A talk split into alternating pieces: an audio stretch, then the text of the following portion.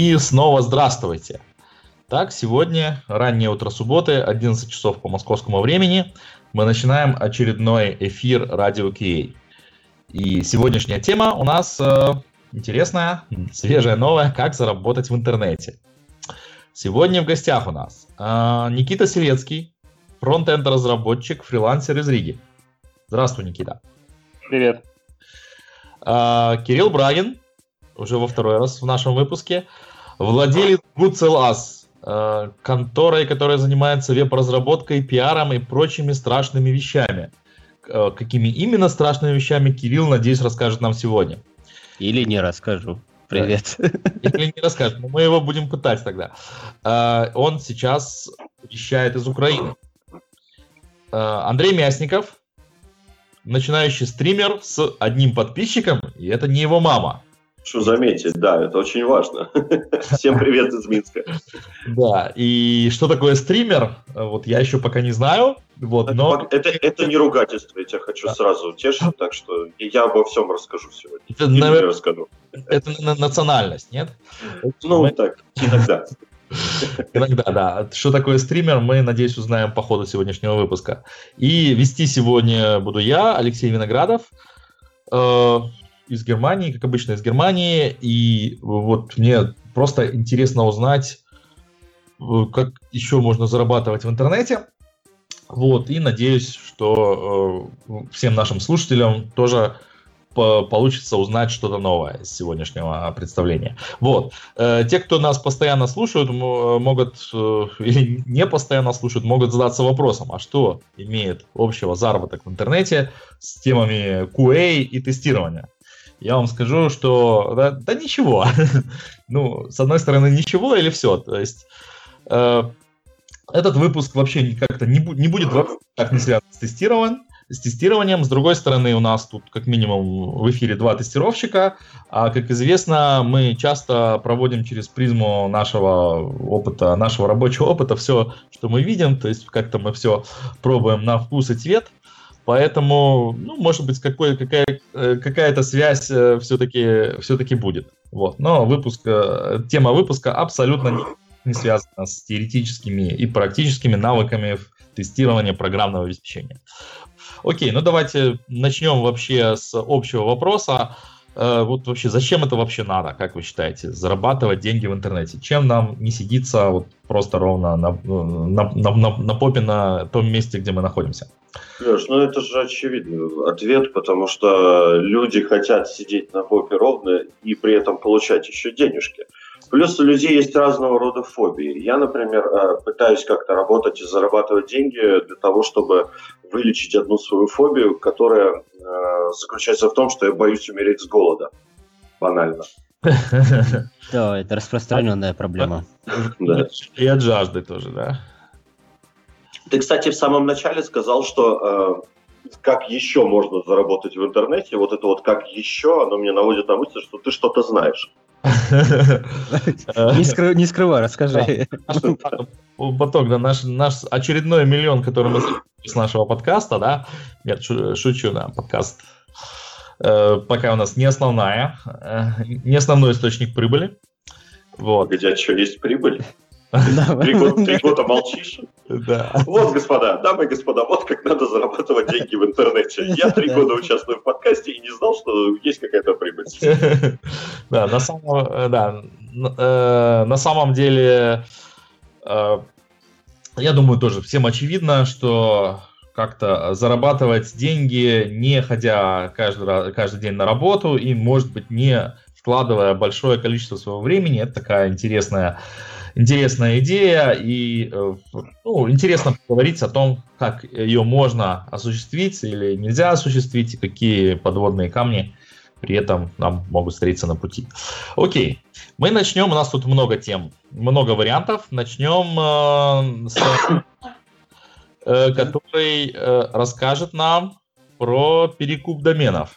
Написано у меня. В... Да, да, так и есть. Э, ну, на самом деле, я скажу по-честному, я этим никогда не занимался. Вот, но один мой друг рассказывал мне замечательную историю, что э, он мониторит э, домены, которые там у больших компаний есть. И в тот неловкий момент, когда чуваки забывают их э, продлить или что-то еще происходит, там, или админ забыл, забил, запил, или человек, которому это все поручено, собственно, этот товарищ э, берет покупает домен освободившийся, а потом, когда его просят, э, собственно, там, освободить или продать, он просто-напросто приписывает э, несколько ноликов к цене домена. И это, в принципе, абсолютно легальный способ. Вот. Но я бы не назвал его очень этическим. Очень этичным. Плюс это все-таки требует какого-то вложения силы, времени на мониторинг. Я не знаю, как он это делал. Возможно, это дело можно как-то... Автоматизировал, наверное. Ты ну, знаешь, да, я, тебя, я, я тебе а? сейчас поправлю. Это называется киберсквотинг, и это не совсем легально. Точнее как, ты можешь зарегистрировать это дело, это делается обычно автоматически, но такой прикол. Если у компании есть торговая марка, они могут отсудить у тебя домен без проблем. Угу. Я тоже про такое слышал, про значит, ребят, которые пытались заломить большую цену. То есть как-то обычно э, слышал из истории то, что при довольно маленьких ценах э, ну, э, компании становится лень юридически решать это, эту проблему, они там просто платят небольшую сумму. Вот, а когда вот, на это расчет. Они отсудили, они отсудили это через суд и довольно быстро. То есть в Германии, насколько я понимаю, это тоже может проходить э, довольно быстро. Есть специальные формы судебных заявлений, которые позволяют ну, буквально в течение дня Э, получить предварительное разрешение на э, как это называется, на обратный перехват домена, ну, там еще как бы само окончательное решение может некоторое время длиться, но реально вот если там компания Amazon, к примеру, DE, потеряет email, понятно, что это огромные убытки, э, на, один день домен это огромные убытки, вот, поэтому она может действительно реально в очень кратчайшее время Э, временно получить его обратно. Есть специальные механи... Э, судебные механизмы, которые позволяют. Есть не сильно старая история с этим. Домен Google.ru, которая долгое время, точнее Gmail.ru, которая долгое время принадлежал российской компании и был зарегистрирован еще до того, как, собственно, Gmail появился. Его Google пытался долгое время купить, но компания, э, которая принадлежал домен, его не продавала, и через суд отсудить его тоже не выходило. По какой причине? Э, там действительно был почтовый сервис, и они смогли доказать, что они ранее задумали почтовый сервис, что они на этом домене его содержат, развивают и так далее. То есть их деятельность полностью соответствует назначению домена, то есть они могут на него претендовать, и Google его никак не мог отсудить. Но недавно этот домен э, компания, можно сказать, в добровольном порядке всего за 10 тысяч долларов продала Google. Ну, Че это? Кирилл, нет, смотри, Кирилл, ну здесь в роли, так сказать, агрессора уже, наверное, сам Google выступает, да? Вот ну, такого попытка, наверное, легального сквотинга, киберсквотинга, как ты сказал. Спорный вопрос, потому что э, Google, скажем так, обладает торговой маркой Gmail, и у него куча доменов с этим связанных. А тут ну, да. небольшая компания в РФ. Кто-нибудь слышал про небольшую компанию в РФ, которой принадлежал домен Gmail.ru? Мне кажется, Если это... честно. Вот. Кто тут прав, а кто нет, очень спорный вопрос. Только интересно, что Gmail.ru не открывается в принципе. Странно. Разделяй властвуй, разделяй властвуй. Кажется, Они продали и закрыли. То есть, так, Никита да. у нас э, скрытый тестировщик тоже, он как э, нормальный тестировщик просто взял и э, пошел и проверил, да? Может, Может быть, я перепутал с Может быть, все-таки Потому да. что я не помню, либо Google.ru, либо Mail.ru. Ага, мне кажется, ну, что mail. Именно, именно из-за той истории, которую рассказал, что там был какой-то mail-сервис, который они, может быть, даже так назвали э, до, еще до того, как э, Gmail стал известным. Вот как Леш, Google. вернувшись к твоим замечательным справкам э, в Германии, что там буквально за день можно дать какой-то ход делу, ну, как бы, что называется, врубить обраточку передачи домена.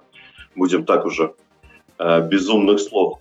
Э, я как бы понимаю, это очень круто, но, блин, это Германия. Представь, что вот такое вот на территории бывшего СНГ, и здесь злоумышленники выигрывают за счет того, что действительно э, проще большим компаниям отдать им какую-то сумму денег э, и в тот же самый день, особенно если это сайт, там, визитка, он, лицо фирмы, вот, в тот же день все вернется и как-то так. Проще, ага. в общем-то. Ну да, мы, в общем-то, э, как сам сейчас сказал, мы, в принципе, определили категорию такого заработка, как, э, ну, во-первых, неэтичную. Неэтичную и незаконную. Ты сказал. Самый неэтичный вариант существует еще более крутой, с которым э, мне по работе периодически приходится сталкиваться. Это когда приходит клиент нанимает аутсорсеров, на, допустим, у него есть интернет-магазин, либо какой-либо ресурс, э, и те пользуются его слабым знанием матчасти, скажем так берут и переоформляют на себя домен. Потом, после разрыва отношений, начинают шантажировать клиента. Но, Жестко. честно говоря, буквально полгода назад такая проблема была, и регистратор, э, у которого домен находился, то есть разработчик перенес э, у того же регистратора с одного аккаунта на другой аккаунт домен. Э, буквально в течение недели решился этот вопрос, регистратор обратно перерегистрировал э, на нужный аккаунт домен. Все благодаря тому, что домен был зарегистрирован на компанию. Если бы на частное лицо, думаю, мы бы еще возились бы с этим вопросом все еще. А, Слушай, это какой-то высший пилотаж.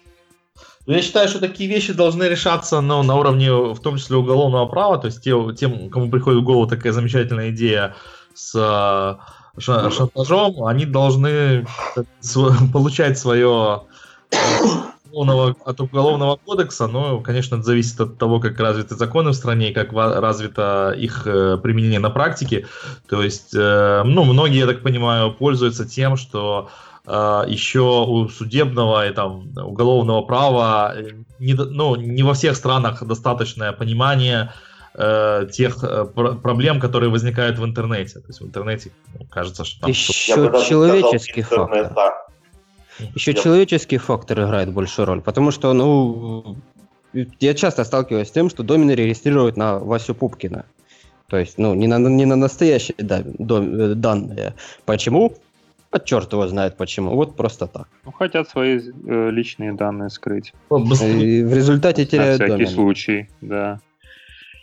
Не, ну можно домены на каких-нибудь бомжей регистрировать, как фирма регистрирует. То же самое, если вести нелегальную деятельность потом на этом домене. А если деятельность легальная, там, если ты ну, вложил годы труда, кучу денег, а потом оказалось, что ты потерял домен, почему? Потому что вот сначала ну, не подумал. Скорее, это все-таки исключение, чем правило. Я бы не сказал. Ну, Окей, давайте вернемся в легальное русло. временно, не знаю, временно, Мне может... не хочется присесть за распространение там всякой информации, которая вас по Пропаганда домен сквотинга. Да-да-да-да-да. Статьи за это дело. Вот, окей. Ладно. А, переходим к следующей, к следующей теме. У нас э, следующая, может, одна из будет главных тем выпуска. Это так называемый дропшиппинг с этой темой у нас к нам пришел Кирилл, в общем-то, он, в общем-то, этот, э, практически этот выпуск инициировал. Вот, и что, и что такое дропшиппинг и чем его едят, ну, сейчас об этом в ближайшие, в ближайшие минуты будем говорить.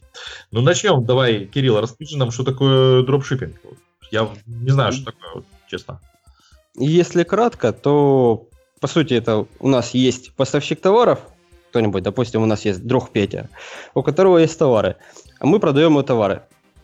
Всем остальным занимается он. То есть на нас лежит продажа товаров и связь с клиентом.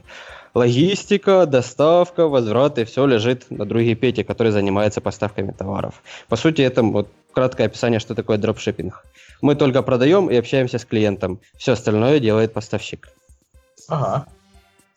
То есть вот. это э, решает сразу же массу проблем. Не надо ни склад арендовать, ни заморачиваться вопросом, как же построить логистику, особенно если это, это первый твой бизнес. Ты пришел, и у тебя упала челюсть и разбилась в дребезги, потому что ты не знаешь, за что ухватиться, как делать, и наломаешь кучу дров. Тут за тебя все делает компания-поставщик, тебе осталось организовать продажи. Ну, казалось бы, такая а... мелочь, да? А, а занимается ли это, давай сразу скажи, занимаются ли этим крупные компании, как, например, Amazon или или, ну, eBay, наверное, не доставляет сам, ну, там, Amazon, какие-нибудь крупные сетевые магазины, э, по-моему, есть даже сервисы, которые э, помогают через Amazon продавать э, по дропшиппинг. То есть, смотрите, сам Amazon, насколько я помню, ну, хотя не буду утверждать, По-моему, либо у Амазона, либо, либо у eBay нету такого прикола, но можно там продавать свои товары, э, ну, свои чужие товары, Ребят, по сути, э, смотрите, по дропшиппингу. ну, eBay это же просто платформа. Товар Да. туда приносят пользователи, покупают его тоже пользователи. А доставкой занимается фирма, которая партнерка.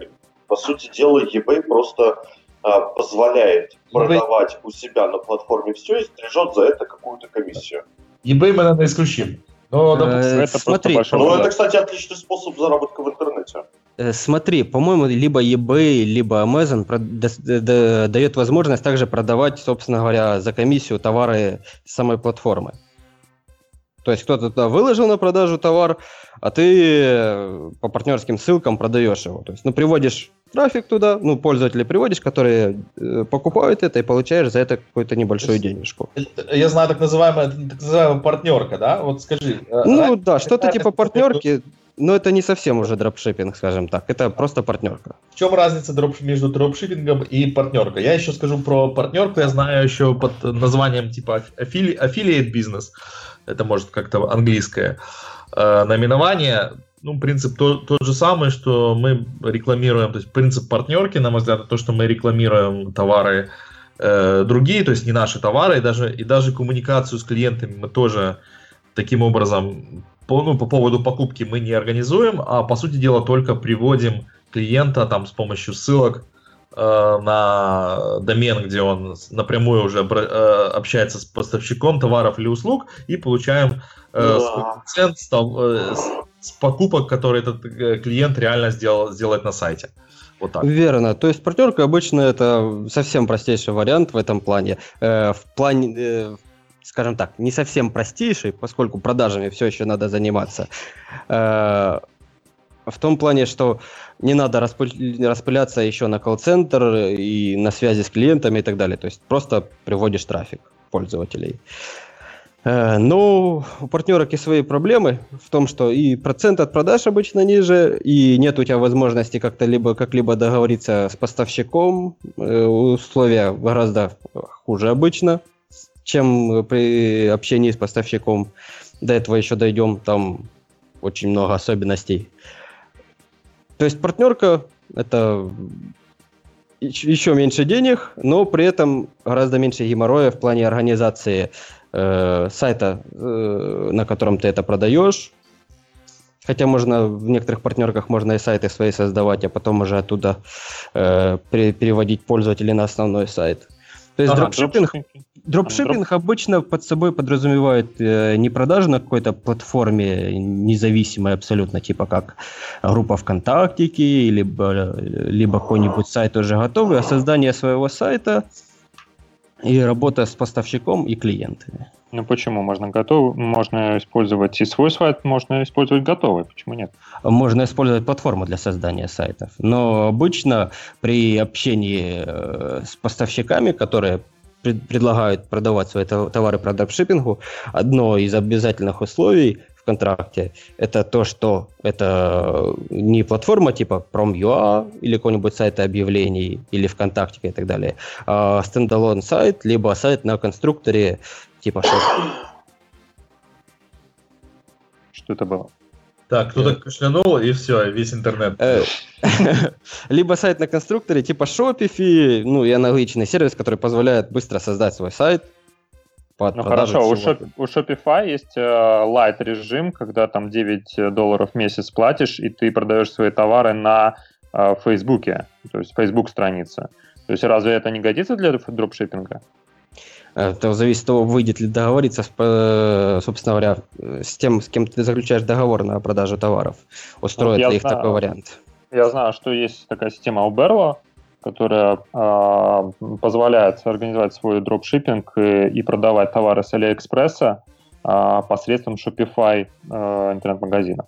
То есть и там, э, получается, все связывается автоматически. Э, в принципе, почему нет? Можно продавать. Смотри, я объясню, поч- я объясню, почему нет. Почему такое условие обычно? Это условие сделано для того, чтобы отсеять э, людей, которые, ну, скажем так, не готовы серьезно этим заниматься и которые хотят создать страничку на, э, во ВКонтакте и проморочить голову э, поставщику, и на этом все закончится. То есть это такая нижняя планка вхождения э, в этот бизнес. Я Окей. думаю, что это определяет не сама система Shopify, которая вот, ну, не знаю, тот же Oberlo или какая-то еще другая платформа, а уже конкретно поставщик, он может делать Я про поставщика я говорю. Вот это ограничение обычно со стороны поставщиков для того, чтобы ограничить, э, отсеять тех, кто не сильно серьезно к этому делу относится. Поскольку сделать сайт, это надо время, надо знания и так далее, это уже требует какие-то, каких-то вложений, то есть человек более серьезно к этому делу относится, и, соответственно, отсеиваются те, кто просто проморочит голову. Так. Ну да, если они будут представлять э, плохой сервис и будут слишком занижать цену, то можно ухудшить продажи этого товара. Э, это даже, даже не в этом дело, сколько в том, что у поставщиков обычно ограниченные э, возможности в плане колл-центров и так далее. Если их будут постоянно одолевать желающие продавать в небольшой группе ВКонтакте какие-нибудь товары, у них не останется время на работу с клиентами, которые конкретно у них приносят заказы в большом количестве. Окей, ну, давайте, э, вот мы примерно поняли, что такое дропшиппинг, нам это, допустим, понравилось. Э, Кирилл, расскажи нам, что вот нужно конкретно делать, чтобы начать, чтобы начать эту работу, что нужно, какие шаги нужно выполнить, чтобы э, начать заняться дропшиппингом? Э, в общем-то, мы уже частично это обсудили. Для начала нужен, надо найти, э, что ты хочешь продавать. Желательно, чтобы с этим быть хоть чуть-чуть знакомым, потому что, э, как я говорил ранее, работа с клиентами лежит на тебе, собственно. Ты вот решил создать магазин, через который ты по дропшиппинг-системе будешь продавать что-то. Э, соответственно, тебе придется некоторое время работать с клиентами, либо уже сразу же нанять кого-нибудь, кто будет сидеть на телефоне и отвечать на звонки, обсуждать с клиентами, если вдруг что-то пошло не так, э, обсуждать возвраты и тому подобное. То есть, если логистикой возвратов занимается э, поставщик, то все вопросы решать с клиентом придется непосредственно нам. То есть тому, кто занимается продажами. Это тоже можно делегировать. Есть Это компании, можно... которые представляют э, сервис колл-центра. Да, есть такие компании. Честно говоря, мне приходилось с ними только один раз работать, и очень неприятные впечатления остались. Ну, если один раз работал, значит это... Ну да, это, это, это, это не показатель совершенно, но у некоторых товаров бывает своя специфика. И это все, я, вот... я думаю, что это все можно как бы определить, э, как, при каких условиях, какие ответы должны быть, какие звонки. Ну, составить скрипт как для общения, как... составить скрипт для конечно, общения с клиентом конечно. можно, да, но смотри, Вопрос когда ты, когда это у тебя первый бизнес, когда это у тебя первый бизнес, пер, или первый бизнес в интернете, и ты вообще первый раз слышишь такое словосочетание скрипт э, для общения с клиентом, там скрипт продаж, скрипт возвратов и так далее – это будет большая Тогда проблема. тебе нечего делать в бизнесе, да? Не, не, не то, что нечего делать в бизнесе, но лучше все-таки залезть в ту тему, в которой ты хоть чуть-чуть разбираешься, ну, хотя бы да. базово. Да, чтобы, ну, почему? Ну, Просто надо научиться, почитать немножко литературы и так далее. Да, да, можно, но это займет опять же больше времени. Хорошо, Ничего давайте... страшного, это инвестиции да. в будущее. Э, давайте по шагам просто, смотрите, давайте мы... Да, давайте двигаться дальше, а то мы так будем спорить очень долго. Мы нашли бизнес, который мы хотим продавать. Да, мы нашли бизнес, бизнес который... Дальше мы ищем э, поставщиков. Сам, это делается, в общем-то, довольно-таки банальным образом. Мы просто гуглим информацию о том, кто же продает это. Одного Обычно... или, или, неск... или сразу подразумеваешь, что нескольких?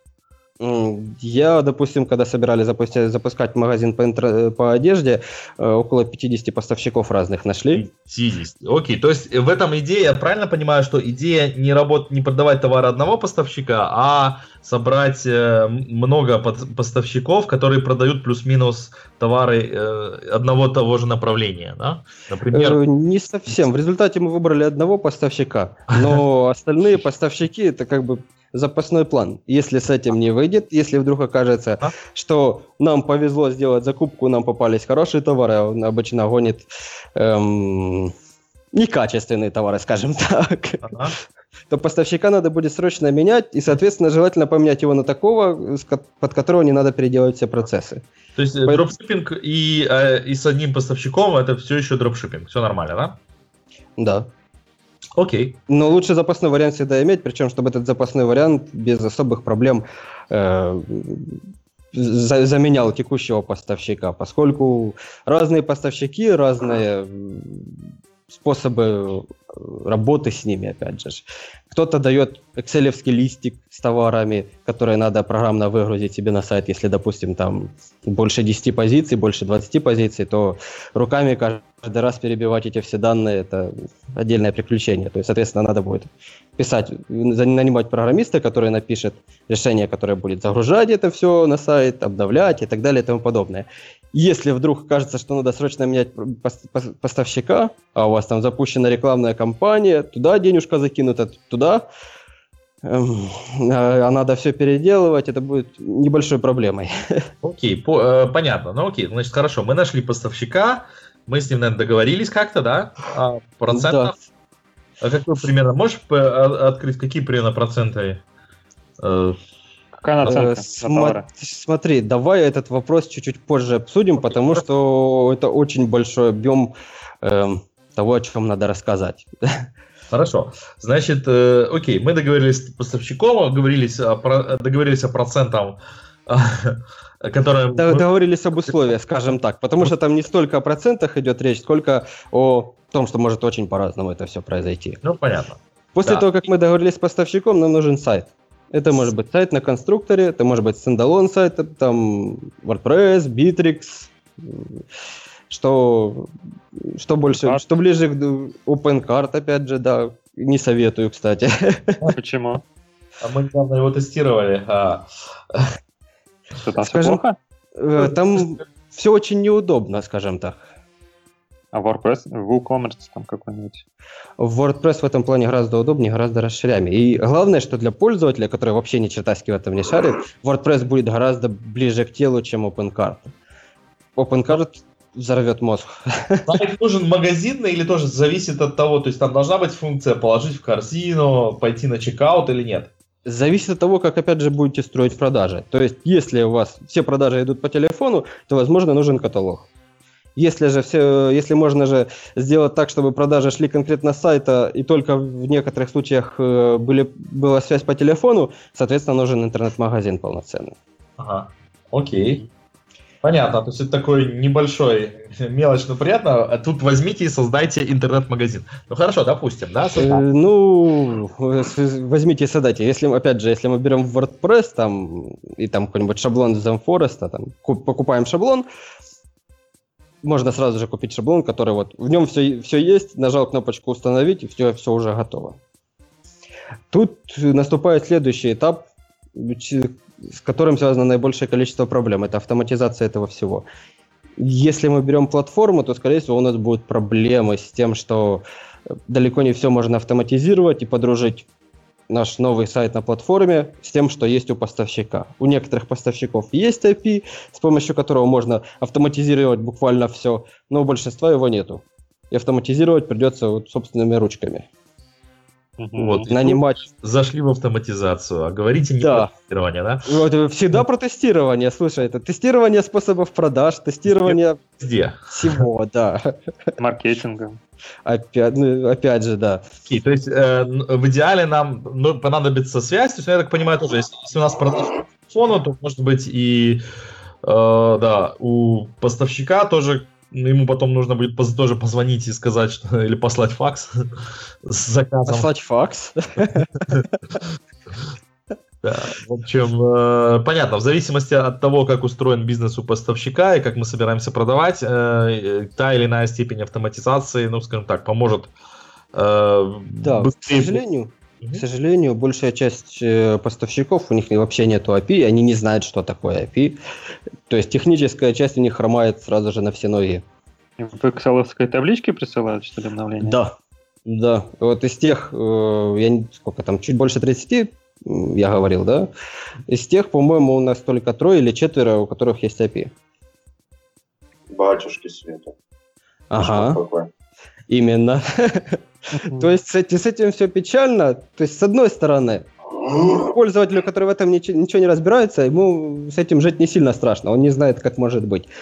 Тому же, кто разбирается, в это влазит и понимает, что надо с этим что-то делать, как-то это автоматизировать, автоматизировать выгрузку заказов, автоматизировать получение трекинга, если там, допустим, отправляем через DHL, новую почту, либо еще какой-то аналог, в зависимости от того, где мы живем и где у нас живет клиент, чтобы предоставлять информацию клиенту. И тут начинается геморрой, который очень плотно связан с тестированием.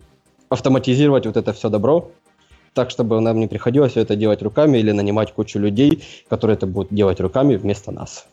У нас в Латвии много интернет-магазинов, которые работают с поставщиками из Польши, у них автоматически API подключены, и у них иногда не успевают перевести, и иногда польские названия товаров вылезают на магазинах. Ну, слушай, я думаю, там не так страшно, как у Алиэкспресса. Ну, у Алиэкспресса хотя бы автоматический перевод, но там просто вот именно. Так ты, ты, ты же видел этот автоматический перевод? О, этот ну, нормально, еще можно понять хотя бы. Не всегда. Хотя бы смысл можно понять, более-менее. Но он такой там с существительными прямо отжигает, я бы сказал, да. Э, окей. Ну, значит так, мы, значит, сделали магазин, все там заавтоматизировали, и теперь все, уже можно откидываться и считать деньги? Нет, это самое начало. Теперь нам надо организовать продажи. То есть, самый сложный этап теперь. Надо понять, кому мы, прод... кому, бы, кому бы продаем. То есть, тут уже конкретно работа маркетолога. ЦА, составить портреты целевой аудитории, найти каналы рекламные, которые нам подходят, на, по, которому, по которым будем получать нужную нам аудиторию, привести их на сайт, убедиться, что они понимают, что делать на сайте, что они могут сделать заказ сайта, сделать, опять же, скрипт для, для общения с клиентами по телефону, и после этого уже либо откидываться на кресло, если мы наняли кого-то, кто будет принимать звонки и работать с нашим скриптом, э, либо самому принимать заказы и продолжать вкладывать деньги в рекламу. Ну, как ты организовал маркетинг? Или еще не организовал? Э, по нашему сайту еще не организовал. Мы обычно организовываем его для клиентов. По ну, нашему сайту у нас... способы? Ты знаешь, чем разнообразнее товары, тем, тем более разные способы. Обычно это SMM, то есть работа с аудиторией в социальных сетях и продажи конкретно там. То есть мы там оформляем, э, каким образом это все дело. Конкретно из соцсетей купить они ничего не могут, но мы стараемся привести их э, к тому, чтобы они уже конкретно хотели, приходили на сайт уже с огромным желанием купить. То есть, если во ВКонтакте э, с Украины можно было что-то продавать, пока ВКонтакте у нас работал, то в Facebook продажи доступны, по-моему, для США только. Почему? Э, потому что... Можно продавать и у нас. Мы недавно только обратил внимание, что на странице своей корпоративной можно подключить API с товарами и по, напрямую продавать оттуда товары. Ты знаешь, я не, очень-очень недавно интересовался, но, возможно, это в Латвии. У ну, нас... Может быть, Евросоюз уже как бы это подключено. Да, возможно, да, потому что я недавно интересовался этим вопросом. Хотя относительно недавно, месяца три назад, по-моему. И у нас нельзя было еще продавать через Facebook. Угу. То есть мы обычно э, реализуем каким образом? Рекламируем товар, рекламируем услугу, создаем мнение на социальных сетях, и пользователь уже приходит с конкретным желанием купить. Создаете мнение? Да. Это что такое? Это как? Это вы фейковых аккаунтов э, создаете? Делаете группу по интересам? Поднимаете таким образом хайп? Нет, ну такое тоже Таким... было, но, но не в случае продаж, когда про дропшиппинг. Нет, это уже было про другое немножко. В данном случае создаем мнение заключается в том, что ну, рассказать о том, какой товар, вот, что он нужен конкретно этому клиенту, почему он нужен. То есть приходит человек, которому, возможно, он нужен, он читает, и после этого он приходит и покупает. Угу. Это если совсем утрировать. Ну, то есть вы определяете проблему, какую решает этот товар. То есть, чтобы ну, человек э, как бы понял, что не просто ему говорят, вот там платье такое, а вот... Ну, да. Э, грубо говоря, да у тебя лето, и ты, тебе нужно как бы красиво одеться и гулять там по пляжу и все такое, вот тебе платье. Если он бы приходил еще был не уверен, то он приходит, читает, и он уже уверен, что этому надо. Если этому действительно надо, конечно. Лето тебе нужно ходить по пляжу, да, вообще... Можешь... Да, тебе срочно нужно купить эти лыжи. Какие офигенные лыжи. Смехом, а с учетом погоды в последний месяц, реклама лыж не такой Весьма актуальная реклама. Так, а теперь к самому интересному, наверное, об условиях э, работы с партнерами. Давай. Э, по сути, они могут отличаться просто кардинально. Сначала, э, когда мы, допустим, по клиентским проектам работали, чаще всего сталкивались с таким э, предложением от э, партнеров, как у них есть базовая цена и есть некоторые границы, что нельзя уменьшать цену, причем для каждого товара по-своему, ниже определенного процента, либо для определенной суммы нельзя повышать цену выше определенной суммы. То есть есть фиксированный такой э, range, range. Интервал. Есть, да, интервал. Есть фиксированный интервал, в котором можно, у нас может колебаться цена. То есть, если мы решим сделать акцию какую-нибудь или там еще что-нибудь, вот у нас есть пределы, в которых мы можем двигаться. Ну, есть, конечно, специальные условия для тех, с кем дав- давно работали. Там можно специальную скидку получить, либо специальную скидку на определенную группу товаров и так далее. То есть, чем дольше работаешь с поставщиком, тем больше у него преимуществ обычно. Но для большинства это вот есть небольшой интервал, в котором можно продавать. Есть, опять же... Тоже какая-то схема, да, работы с э, теми, кто продвигает их товар. То есть, какие скидки там могут быть, какие не могут быть. Э, насколько я знаю, э, для некоторых для некоторых э, продавцов у них вообще могут быть очень уникальные решения, которые, э, предложения, которые очень отличаются от того, что для большинства продавцов. То есть тут очень часто упирается в то, э, насколько ты знаком с этой компанией, насколько у вас длительные отношения с ней, и, ну и личные знакомства тоже играют роль. Угу. То есть обычно это не какие-то безумно массовые продажи, как у, не знаю, как у как у сетевого супермаркета какого-нибудь или очень крутого интернет-магазина, который там типа как Али. Поэтому личные отношения здесь играют тоже роль. Угу. Второй вариант, с которым э, тоже часто приходится сталкиваться, это есть оптовая цена, и по ней всегда идет отпуск, ты можешь делать наценку, какую хочешь. Можешь в два раза дороже продавать, можешь в 10 раз дороже продавать, можешь себе в убыток продавать, продавай как хочешь. У нас есть вот опт, по которому отпускает поставщик, и по мере э, роста количества продаж, по мере э, того, сколько мы сотрудничаем с этим поставщиком, у нас может появляться небольшая там скидка, там 1%, 2%, и много кто из э, продавцов делает на вот этой разнице в 1-2%, делают маржу себе. То есть за счет исключительно массовости продаж. Ага. Ну, это, ну, это понятно. Это уже все зависит от того, насколько хорошо ты сможешь этот товар продвинуть на своем рынке. Да, и с Никитой мы общались вот недавно на тему э, того, как э, дается ли гарантия какая-либо на товары например, а, вот это вот, да. Давайте правовые вопросы, давайте, давайте, давайте. Э, как оказалось, вопрос гарантии практически нигде не освещается на сайтах, либо каким образом устанавливается. Ну, это я сейчас говорю про СНГ рынок.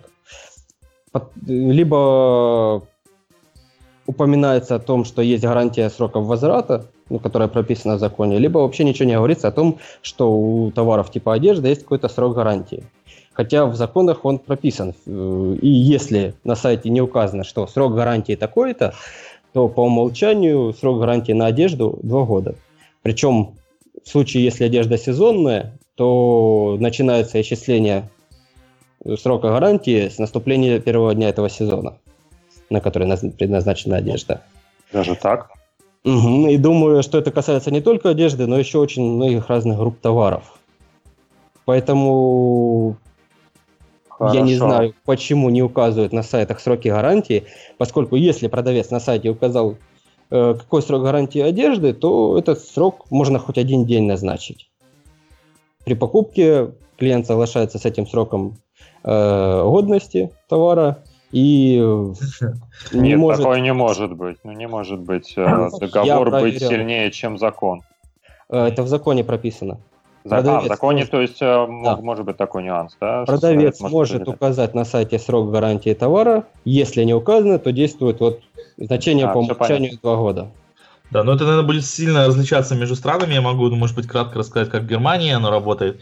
В Германии любая покупка по интернету э, дает право конечному покупателю, если это довольно сложные законы, если этот э, покупатель является частным лицом. То есть, если покупаешь от имени компании, то оно уже снова не действует. Ну, допустим, самые ну, такие обыкновенные покупки частным лицом. В течение 14 дней э, есть право возврата, которое, э, которое нельзя исключить э, вот этими надписями на, на, на сайтах. У нас э, также право возврата без, э, без указания причин. Просто не понравилось. Вот. Да, там у, есть, нас, у нас также это, да. Есть там кое-какие исключения, там, допустим, товары, э, там, допустим, какие-то там, не знаю, скоропорчащиеся, например, или товары, товары личной гигиены, то есть там, э, типа, открытые уже не, не, не вернут обратно, а так, в принципе, любую покупку, там, пылесос, телевизор, покупатель имеет право Э, получить, э, ну там одежду примерить, телевизор включить, проверить, вот, и потом без э, комментариев вернуть обратно ну, в, в упаковке. И причем упаковку можно скрывать. То есть, если оригинальная упаковка повреждена, э, ну, а как же ты иначе э, откроешь, э, ну, проверишь телевизор, как вскрыв эту упаковку, то как бы тоже ничего Э, в этом не э, значит, запрещенного для покупателя нет. Вот, с гарантией, с гарантией немножко сложнее, есть в Германии различают между гарантией и, как бы, как, не знаю сказать, называется по-немецки Gewährleistung, это э, не, не то же самое, что гарантия. В общем, гарантия это когда э, у тебя что-то сломалось, и практически независимо от э, причин, Э, почему это сломалось, тебе это как бы должны починить или заменить. Э, Срок гарантийного обслуживания, короче говоря. А вот это вот другой гиверляйс, ну, значит, немножко другое. Там, э, значит, это значит, что товар подлежит замене и, как бы называется, починки за счет продавца в случае, если дефект в нем был с самого начала. Или, так, грубо говоря, вероятно того, что дефект был у него с самого начала, но проявился, ну, там, спустя, допустим, год или там полгода или полтора года. Причем по закону... Это гарантийный случай брака, по сути дела. Э, да, то есть э, случай брака, который там на самом деле был с самого начала, да, там как раз такая материя. Опять же, закон это э, немножко упрощает и говорит, что в первые полгода э, значит, доказательство того, что э, вот этого того, что товар бракован или не бракован, лежит на продавце. То есть, грубо говоря, ты посылаешь, и продавец тебе должен доказать, если он считает, что ты его там сам сломал как-то неправильным использованием, должен доказать, что ты это сделал.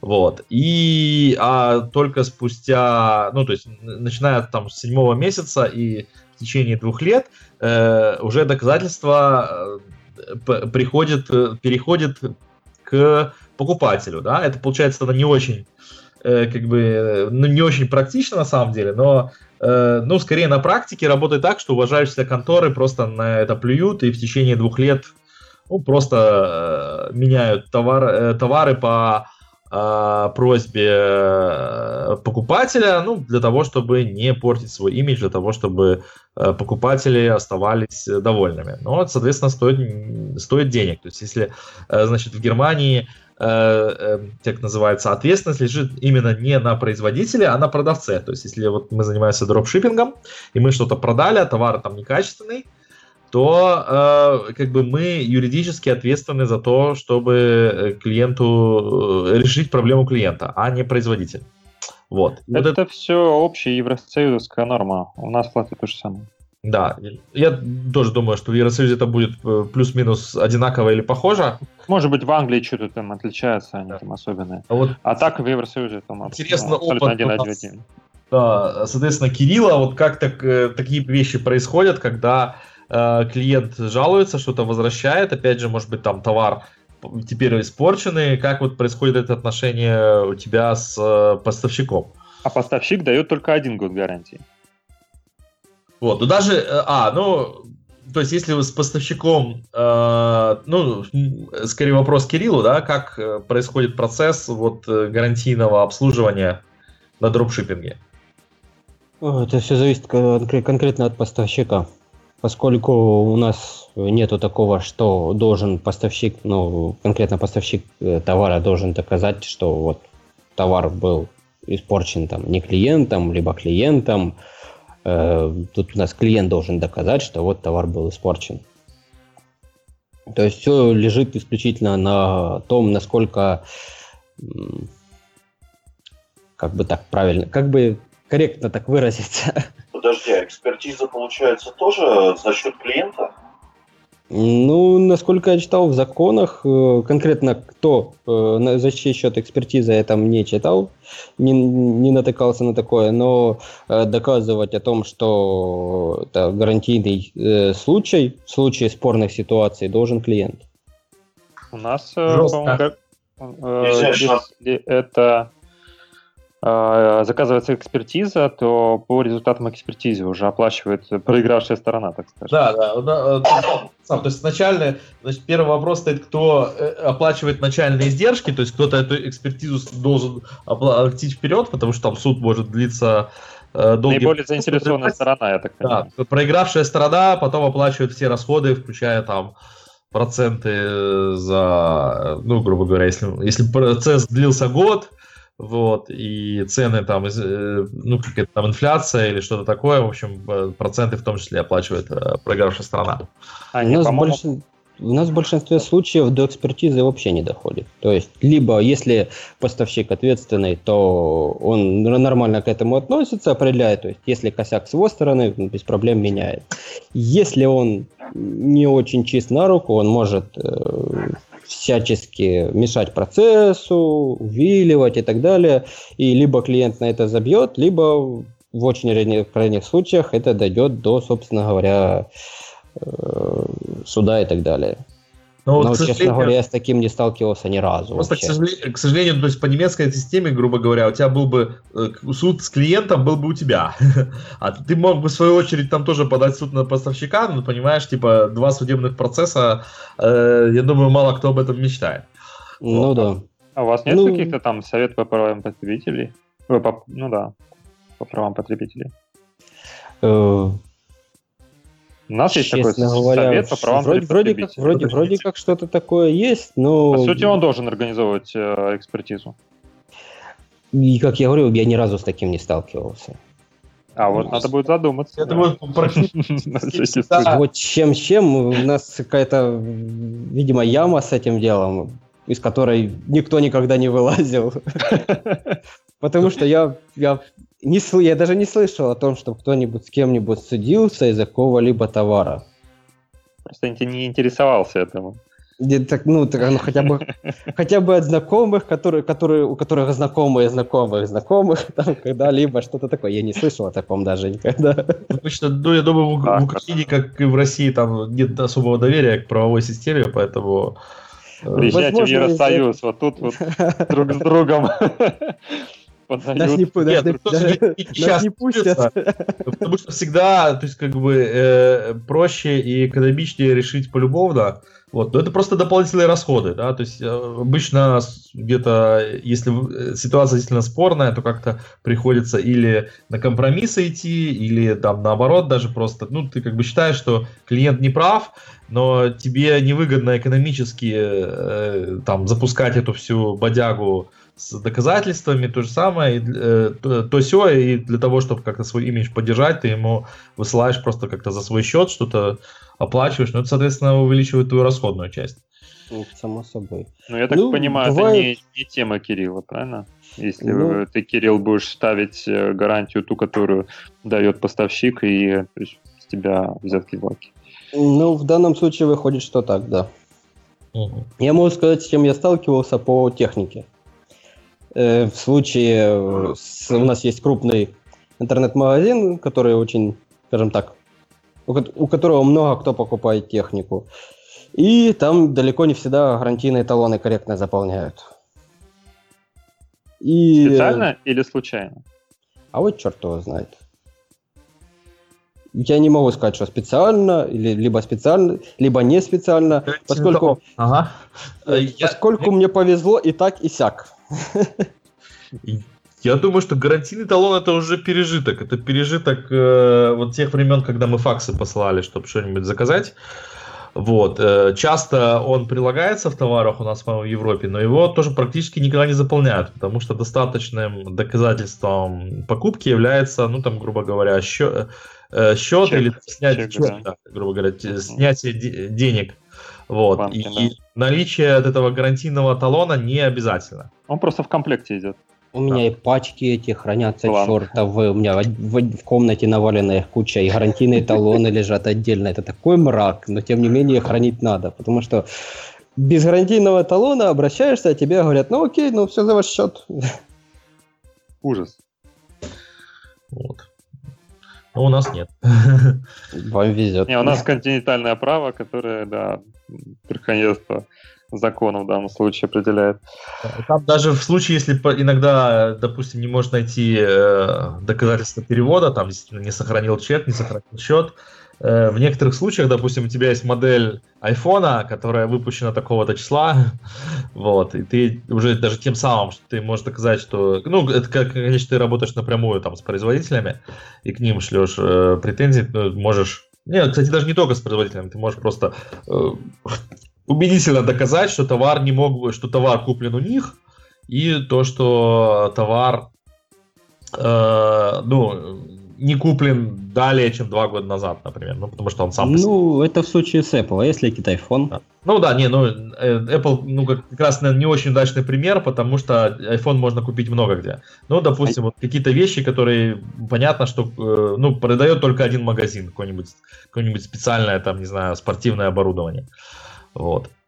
А если Китай iPhone, это будет, знаете, как а, у меня было, был случай, когда я то есть, э, общался с, э, в итоге с поставщиком а, по поводу возврата одного товара, а, и мне писали слезные комментарии, что, пожалуйста, ну, э, меня могут уволить, там смайлики такие, знаете, вот у него слезы текут у смайлика, вот, меня могут уволить, мне нужно кормить семью, пожалуйста, не возвращайте этот товар, бла-бла-бла. Вот. Сижу сурово.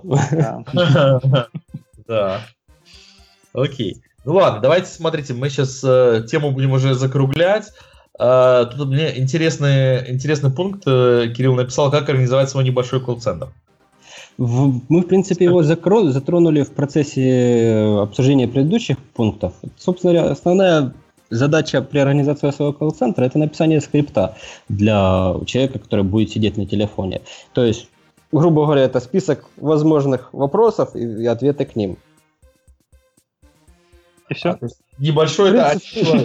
В, в, принципе, в принципе, на это, на это можно ограничиться. То есть, э, поскольку главное, глав, главное в, этом, в этот список внести основные вопросы, остальное это уже будет крайне редко спрашивать.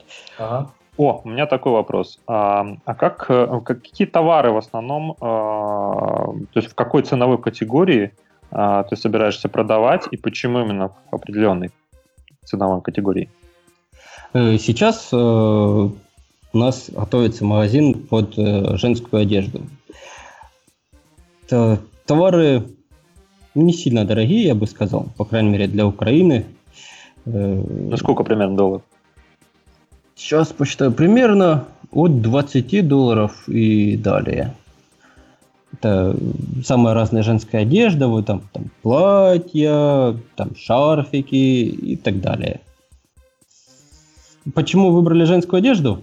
Вот в основном это скорее к жене вопрос. Почему выбрали женскую одежду? Э, заказали жене одежду, понравилось качество, глянули, есть возможности продавать товара этого поставщика, э, этого бренда. Собрали еще несколько разных э, интернет-магазинов, ну как несколько, несколько десятков. Э, связались, пообщались, договорились, Опять же, кстати, такой вопрос, что с некоторыми поставщиками можно работать как частное лицо, с некоторыми исключительно как юрлицо.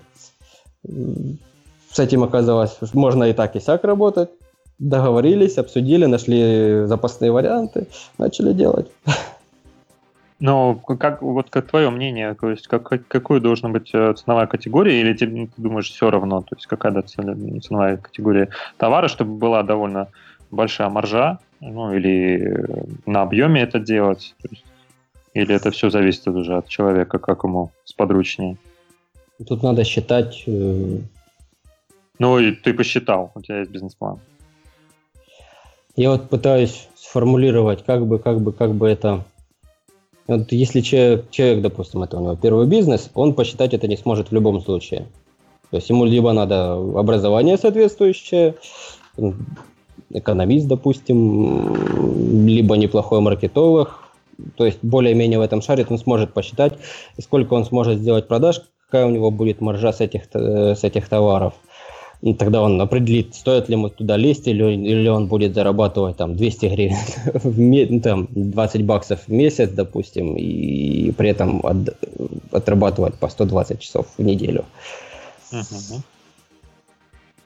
Нет, я к тому, что то есть я тоже читал, что один из самых э, таких лучших способов, то есть, ну, вот какие лучше товары то есть продавать, а в пределах там, от, от 50 э, до 200 долларов. А, то есть это самый такой более-менее благоприятный ценовой диапазон. Просто потому, что а, товаров будет продаваться меньше, а, но при этом не настолько мало, чтобы, то есть это не, не, не высшая категория, когда очень-очень много, ну, серьезные будут претензии, да, то есть э, иногда там люди могут как бы махнуть рукой, а, нормально там, если что. А, но и не самая нижняя планка, когда там за э, там, один доллар, э, грубо говоря, переходник покупать э, с Алиэкспресса, и потом он не будет работать, как я там говорю, у меня не работает переходник. А, ладно, мы вам еще один вышлем. То есть, ну, чтобы возвратов этих не было. Да? Об этом речь. Тут сложно что-то конкретное сказать, потому что, смотри, в основном, э, чем дороже товар, тем сложнее его продавать. Соответственно, меньше, меньше клиентов на него будет и увеличивается стоимость каждого клиента. Как по времени, так и по рекламным каналам надо будет больше вкладывать денег в рекламу э, для того, чтобы заполучить этого клиента. И в случае не, не сильно дорогих товаров, как вот те же расходники, про которые я только что говорил, человек заходит, он сразу же покупает. То есть нету такого, что надо, чтобы клиент вернулся один раз, второй раз, третий, и, возможно, на десятый он сделает заказ. Соответственно, чем дороже товар, тем сложнее его продать. Тут упирается все в то, насколько большой опыт у того, кто решил открыть такой магазин. То есть при желании он может что-то продавать и там за несколько тысяч долларов за единицу, если у него, э, скажем так, достаточно опыта и достаточно силы воли для того, чтобы пробиться сквозь это все дело и сделать продажи. Ну, то есть надо найти какой-то баланс, чтобы тоже не зарыться в э, мелких продажах, то есть когда ты обрабатываешь ночами эти все мелкие переходники. Естественно, и, по-моему, одно из самых таких полезных свойств, если видно, что ни хрена толком не удается, забить на, эту, на этот вопрос и начать чистого листа заново. Например, да, например, программировать. Но я вообще-то говорю про открыть, открыть другой интернет-магазин под другой тип товаров, потому что не срослось с этим, но черт. Под другой фамилией.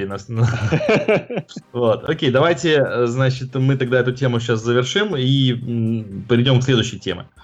Э, Никита э, тема, предложил тему фриланс, веб-разработка, оптимизация разработки через использование дешевой рабочей силы на Upwork. Например. Да. Да, например, э, я не так давно узнал об этой платформе, хотя она уже давно э, существует, она раньше называлась Elance, э, сейчас она Upwork называется, upwork.com. Ну, есть и другие платформы, то есть где для, по, по поиску фрилансеров. То есть я сам фрилансер, я работаю с э, клиентами, которые заказывают у меня там веб-сайты, но иногда, э, чтобы ускорить разработку и э, немножко приходится делегировать, да, потому что там ну, если работы много и не успеваешь, тогда проще делегировать и, соответственно, а, на, ну, пробовал нанять, конечно, каких-то местных, но оказалось, что проще использовать вот такую вот удаленную рабочую силу, тем более, что существуют различные а, египтяне, бангладешцы, а, пакистанцы, которые работают за 3 доллара в час, за 5 долларов в час. И, в принципе, делают ту же самую работу. Может быть, чуть-чуть похуже качеством, но можно определить какие-то правила, да, то есть, э, ну, то есть, соответственно, подобрать человека, который э, годится по знаниям, по умениям. А, он может быть, э, грубо говоря, студент, да, который просто учится, но он сам что-то копает. А, ему нужно просто объяснить более четко задание. Главное сформулировать задание очень четко, да, так, чтобы не было каких-то недопониманий. Тогда человек сможет сделать именно так, как нужно мне. Но я не говорю о том, чтобы их подключать к большому проекту, чтобы у них были все доступы, а можно э, делать какие-то небольшие кейсы, э, компоненты да, для там, не знаю, сайта, и у него там компонент какой-то нужно новый сделать. То есть я формулирую задание, а, публикую на Upworks, да, люди присылают свои заявки. Кстати, очень много россиян и украинцев, но у них э, гораздо больше, э, гораздо больше стоимость их, да, часа. Вот. А вот эти ребята нормально и по той же, как бы, и с теми же знаниями, но гораздо-гораздо дешевле. О-о. Да. Просто, то есть я правильно понял, что ты с одной стороны ты набираешь заказы для себя и потом их э, за 3 Делегирую. Да. Делегируешь. Да, да. Окей. Okay. То есть э, вот э, и, и в какой этой области заказы? Типа, веб-сайт, э, простые веб-сайты? веб-сайты? Да, веб-сайты, да, отличные okay. веб-сайты. Но они как бы веб-сайты с элементами э, аппликаций. Upwork, это Upwork вроде образовался после слияния Elance и Odesk, да? М, вроде того. Да, я точно не помню. Но я помню, что это Ланс был, то есть он был крупный, сейчас у него директ на Upwork. А, я так понимаю, предусловие для того, чтобы это работало, надо сначала получать заказы самому. Плюс надо какой-то заработать имидж э, для того, чтобы э, ну, как бы выполнить какое-то определенное количество заказов хорошего качества, Э, безусловно, безусловно, потому что для этим качеством нужно следить, и когда кто-то там в Бангладеше сделает э, какую-то фигню, то есть, естественно, ты не можешь это все внедрить в свой проект. А, соответственно, нужно контролировать это. И, э, ну, пробовать надо пробовать. Это то же самое, как с любым бизнесом нужно пробовать э, делать эти небольшие кейсы, давать, э, находить людей, которые могут это выполнить действительно качественно, и потом их ставить, там можно там делать отметочку, что типа сохранить себе этого фрилансера. Ну или вообще, то есть вся история в любом случае э, контрактов хранится, и можно повторные заказы делать. Причем там можно как контрактную работу делать, то есть, допустим, договорились там сделать вот такой вот компонент за 25 долларов. Окей, а, договорились. Но есть возможность и по часовой оплаты, там вот как-то по- по-другому. Но я так не, не работал, мне удобнее а, определиться точно, вот, вот конкретно задание, вот его нужно сделать, и вот сколько ты за это дашь. Ага, понятно. Ну, то есть, в смысле, за сколько времени ты это сделаешь, я тебе заплачу. Ну, ты как-то, мне кажется, вот сейчас э, Э, как бы так сказать, опустил э, планку э, для не знаю, как это назвать, веб-дизайнеров, веб-разработчиков. То есть, Ой, бы... они очень демпингуют, на самом деле. Всякие индусы делают сайты красивые, ну, да. э, и всякие видео, там, обработка, и что только они не делают. И очень даже нормально все делают, и очень-очень дешево. А, то есть ты как бы сейчас заявляешь, что работу, которую делают э, веб-разработчики, ну, некоторую работу, наверное, все-таки не любую, да, там можно действительно сделать какая, какой-то очень дешевый специалист за пару долларов в час. Вот. Ну, там у них ограничение ми- минимум 3 доллара. Ну, хорошо. Они немножко поднимают экономику. 5, 5 долларов. Как бы тестировщики, да, да. тестировщики обычно больше зарабатывают. вот, потому что сложнее, там... сложнее проверять задачи, которые делают, или ТЗ, ТЗ писать под это дело? Про тестировщиков? А, чем, Ну, ты, ты меня спрашиваешь, да? Никиту, да. Да. А, чем тщательнее ты подготовишь задание, тем меньше работы на проверку. Ну вот сколько у тебя в среднем уходит? Ну, есть сферическая в вакууме задача какая-нибудь там. В вакууме небольшая задачка там сделать а, а, сверстать, например, там список э, ссылок с иконками с а, какого-то сет-бара, например, да. А, то есть описать задачу, ну, полчаса. То есть mm-hmm. хорошо, качественно описать задачу, да, приложить файлы соответствующие, да, там MPSD, например. Вот. Ну, в общем и целом, то есть э, час уйдет на оформление всего этого Upworks, да, ну, написать, там, скорректировать, там, загрузить, проверить, что все правильно, бла-бла-бла. Вот, а потом ждешь э, предложение. Предложение приходит в течение, там, прийти трех часов, например, пять предложений. Уже можно выбирать да.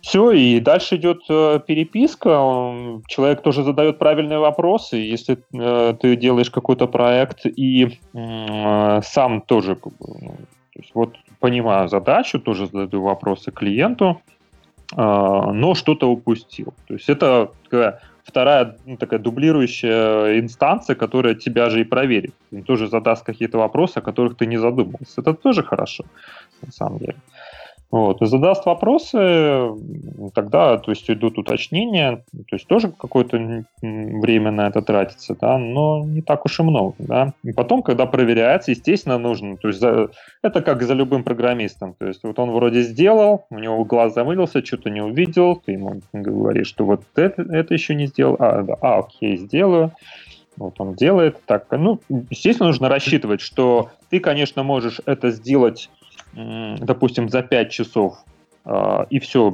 будет супер качественно, но то же самое, если у тебя есть время, а, ты можешь заняться какими-то другими более важными вещами, а второстепенно ты можешь делегировать, и он сделает это не за 5 часов, а за 3 дня, то это окей, для меня, во всяком случае, да. То есть, да, там потом скорректировал, скорректировал, там еще день накинули, но все, все в итоге, то есть, если контракт на 25 долларов, то я ему заплачу за 25 долларов.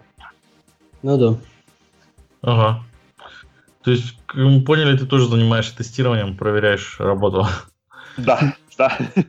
А, так, а ты говорили, что будет немного этот подкаст несколько не про тестирование. Ничего страшного. Никуда не деться, никуда не деться. Понятно. Окей. Ну ладно, давайте перейдем к следующей. Еще, у меня, еще у меня еще есть вопрос. Давай. Никита, а ты э, в основном, у тебя как, сформировалась база фрилансеров? То есть ты работаешь конкретно вот с, любимцами, с любимчиками некоторыми, или ты каждый раз закидываешь э, на вольный выбор, а там уже кто выберет, и стараешься не сосредотачиваться на одном и том же исполнителе? Присоединяюсь. Проще, когда уже есть какая-то база естественно, но иногда все-таки нужно эм, диверсифицировать риски, риски, как это говорят, да, вот, э, чтобы всегда было, был запасной вариант. То есть должно быть, ну, их несколько, потому что можно обратиться к кому-то одному, он говорит, а у меня сейчас времени нет, у меня большой какой-то другой проект, да, то есть, ну, он, человек же не будет сидеть и ждать только от меня проект, правильно? Ну, да. вот, поэтому, поэтому, да, э, надо закидывать, э, предлагать в первую очередь э, тем людям, которыми ну, то есть ты уже привык работать и которые знают, как уже можно это делать, тем более, если это тот же самый проект большой, но компонент еще один нужно сделать, то есть уже готова база там файлов, папок, то есть в, в, в одной системе, да, и человеку гораздо проще быстрее это сделать, чем вводить в курс нового человека. Естественно. Угу. Не, не сталкивался с тем, что выгорают там и так далее. В смысле выгорают? Ну, что вот работал, работал нормально чувак, а потом задница. Ну, я не так долго работаю в этой системе, поэтому я не могу ага. еще так сказать. Еще первые, первые еще не выгорели, да? Пока не сжег никого. Не, ну как, человек может, допустим, вот он студент, он пока учится, он такой берет заказы, потом пошел на работу, на постоянку, естественно, он не будет больше брать. Я чаще сталкиваюсь с тем, что работал, работал нормальный человек, а потом, и потом он стал нехорошим ну, человеком. Вторая смена. А может, он ушел в бизнес, например. Дропшиппинг, открылся интернет-магазин. Да, например. Ушел в дропшиппинг. Это было бы не так печально. Окей. Э, давайте следующая э, тема из, из э, заглавных в нашем выпуске. Это Андрей Мясников. Стримы и донаты. И донаты, может. Все-таки донаты. Ну, ну, можно принимать донаты, кушая донаты, в общем, как будет удобно. Да. Но, кстати, на жаргоне иногда употребляют термин пончики. Вот я обо всем расскажу. Перед этим я хочу сказать, что мы по ходу уже выпустили джины из бутылок. Э, астрологи объявили неделю дропшиппинга, количество интернет-магазинов увеличится вдвое. Вот. Э, ну, собственно, непосредственно про стриминг. Я сам про эту штуку узнал и стал задумываться, точнее, как узнал давно, а стал задумываться совершенно недавно. То есть, там, купив новую консоль, я обнаружил на ней некое приложение Twitch, и на котором увидел, что люди просто так э, стримят в интернет, э, то есть транслируют то, как они играют в игры. Кто-то в камеры, кто-то без. Э, некоторые просто не играют в игры, а, например, там рисуют какие-нибудь картины или даже делают э, мастер-классы по тому, как научиться рисовать, лепить. А, вот я сейчас, например, наблюдаю за одним проектом, где чувак из Америки по ночам, ну как для меня по ночам, Э, создает э, реального R2-D2, э, робота из «Звездных войн», как-то выпиливаю его из железа и делая для него компьютерную начинку, по-моему, на Raspberry Pi. Я думал, это на Твиче? Это да, на это, Твиче на, такое? это на Твиче, да. То есть разве даже Twitch, такое происходит. Твич разве не банит такие? У него же, по-моему, там какие-то ограничения в правилах. Что такое? Нет. А Twitch — это такая платформа, на которой ты можешь э, прийти, зарегистрироваться, Э, и с помощью специальных программ, то есть вспомогательного ПО по захвату там, экрана или просто веб-камеры, э, транслировать все это дело в интернет. Ага, а скиньте Лину, Линочку. Линк. А, да, конечно. Ну, я скину ссылку, чтобы в конце выпуска все было. Или даже сейчас вот клавишами потопчусь. Ну, ну, насколько я помню, с, с Твичом был одно время небольшой скандал на тему того, что он блокировал э, кучу каналов, которые стримили то, что не связано с его основной деятельностью. Потому что Twitch в основном сейчас ориентируется на игры. Понимаешь, а, ориентация и основная деятельность, я, ну, на мой взгляд, это достаточно расплывчатая формулировка, поэтому я не буду даже как-то пытаться обсуждать или лезть какие-то правовые нормы или что-то, ну, просто за что купил, за то и продаю. Ну, вот, я... Возможно, там какая-то часть на канале, часть времени, типа там 50% надо играть, возможно, 50% нет. К слову сказать, прости, что перебил, Кирилл, а, Twitch является крупнейшей площадкой, а, наверное, кроме YouTube, по которой проходят а, трансляции киберспортивных соревнований если что. Ну, вот E3 недавний, кстати, вот для Twitch, э, Twitch был эксклюзивным э, партнером E3, и только он мог транслировать, э, остальные Ты не прав. Ретрансли... Ты остальные, могли, остальные могли только ретранслировать. Нет, я с тобой не соглашусь, потому что весь E3 показывался также на миксере. Это такая специальная платформа а, ну да. от Microsoft, поэтому они не могли делать эксклюзив для Твича. Вот, кстати, на миксере я вещаю, там указана ссылочка, заходите ко мне. Ой, на, так, ладно, это уже реклама. Вот, так вот, собственно, в чем фишка? Почему заработок и что такое? Вернемся, так сказать, к нашим вещалам. А, есть такая штука, которую мы уже заспоили, как донат, добровольное пожертвование. Любой, а, кто стримит что-то там на Твиче, может прикрутить, ну не только на Твиче, может прикрутить э, к своему аккаунту кошелечек и возможность безвозмездно жертвовать себе э, какие-то деньги. То есть в качестве там или поддержки стримера, ну неважно, собственно, как он там замотивирует свою аудиторию. А почему вообще пошел, пошла речь о заработке на Твиче? Ну, как бы казалось бы, что это донаты, ерунда, это мелко и не очень постоянно. Вот, то есть, как бы я смотрю русскоязычный сегмент, там, ну, по 20, по 30 рублей чуваку стри, это, стримеру заносят, ну, и делает он за ночь где-нибудь, ну, тысяч пять, может быть, рублей в хорошем раскладе. А, как оказалось, а, европейская и американская аудитория более благодатна к своим кумирам. Однажды я наткнулся на парня, который очень здорово играл в StarCraft. Я стал его фолловить только потому, что он был похож на а, фронтмена группы Bloodhound Gang. Оказалось, что это какой-то супер-супер-мега крутой игрок, который ходит в топ, э, там чуть ли не 10 по миру. Э, Winter Gaming его зовут. Э, я могу там скинуть ссылку на его канал. И он стримит э, два или три раза в день. Ну, в смысле, на территории Европы и Азии это, наверное, в ночь. Вот. И заносит он, точнее так, выносит он со стримов, он честно и 8 часов играет. То есть, ну, в принципе, уже неплохо. Это даже не тестирование в геймдеве, это вот конкретно чувак играет с кем-то. И выносит он примерно по 2-3 по тысячи долларов за стрим. В выходные идет еще более бойко, потому что там, никому не надо, особенно ему удаются вот пятничные стримы. Один из них идет прямо сейчас – вот, возможно, я после выпуска дам какую-то ссылку, вы посмотрите, сколько ему уже надонатили. То есть, если так просто посмотреть, берем по минимуму. Это 6 тысяч в будни и порядка еще 3 тысяч в э, выходной. То есть 9 тысяч долларов, условно, в неделю. Человек может особо как бы не напрягаться. Вот. И в этот момент, когда я начал считать чужие деньги, чего, кстати, никому не советую, я задался вопросом, что-то я, наверное, делаю не так. Вот. Но здесь есть и свои подводные камни. Э, нужно привлекать аудиторию, постоянно ее удерживать, играться ну, с ней. Да. Нужно да. на минуточку, нужно на минуточку э, Конечно. быть в топ-10 игроков.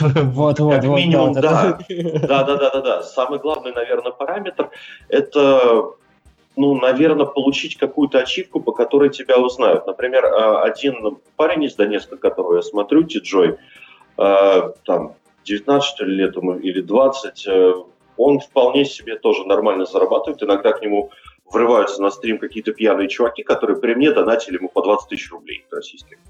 Вот, просто он там благодарит и все прочее. Но при этом, опять же, как, когда я копнул, выяснилось, что э, чувак занял четвертое место по спидрану одной игры Enter the Gungeon в мире. Вот, mm-hmm. как оказалось. Вот, то есть все-таки он чем-то известен, чем-то он знаменит. Плюс должен быть хорошо подвешенный язык, потому что фактически 8 часов беспрерывной трепотни с комментированием своих действий, шутками, взаимодействия с чатом.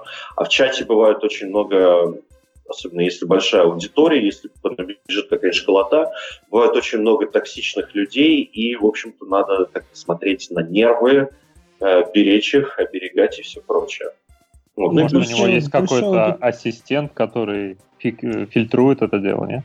Абсолютно правильный вопрос, да, абсолютно верное предположение. Да, у него есть, э, во-первых, сами программные средства Твича, которые, ну, там, типа спам-фильтр, мат-фильтр и прочее. Вот. Но это же все довольно просто обходится. Поэтому, конечно же, у него есть модераторы на безвозмездных э, началах.